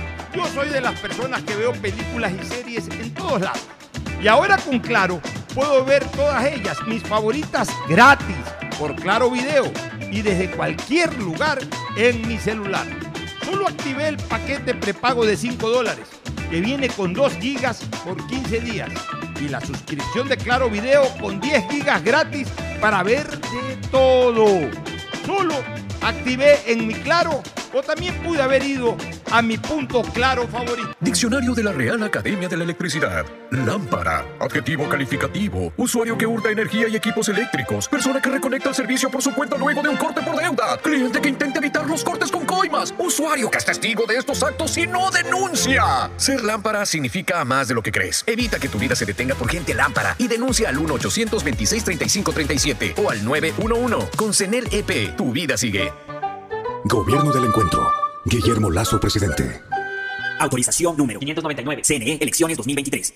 Guayas está lleno de lugares mágicos en los que puedes detener el tiempo con un clic y capturar todas esas emociones que no se pueden explicar con palabras. Los colores de nuestras raíces. Aquí es donde atrapas esos momentos que te harán recordar, revivir y renacer. Guayas, cuando empiezas a recorrerla, empiezas a amarla.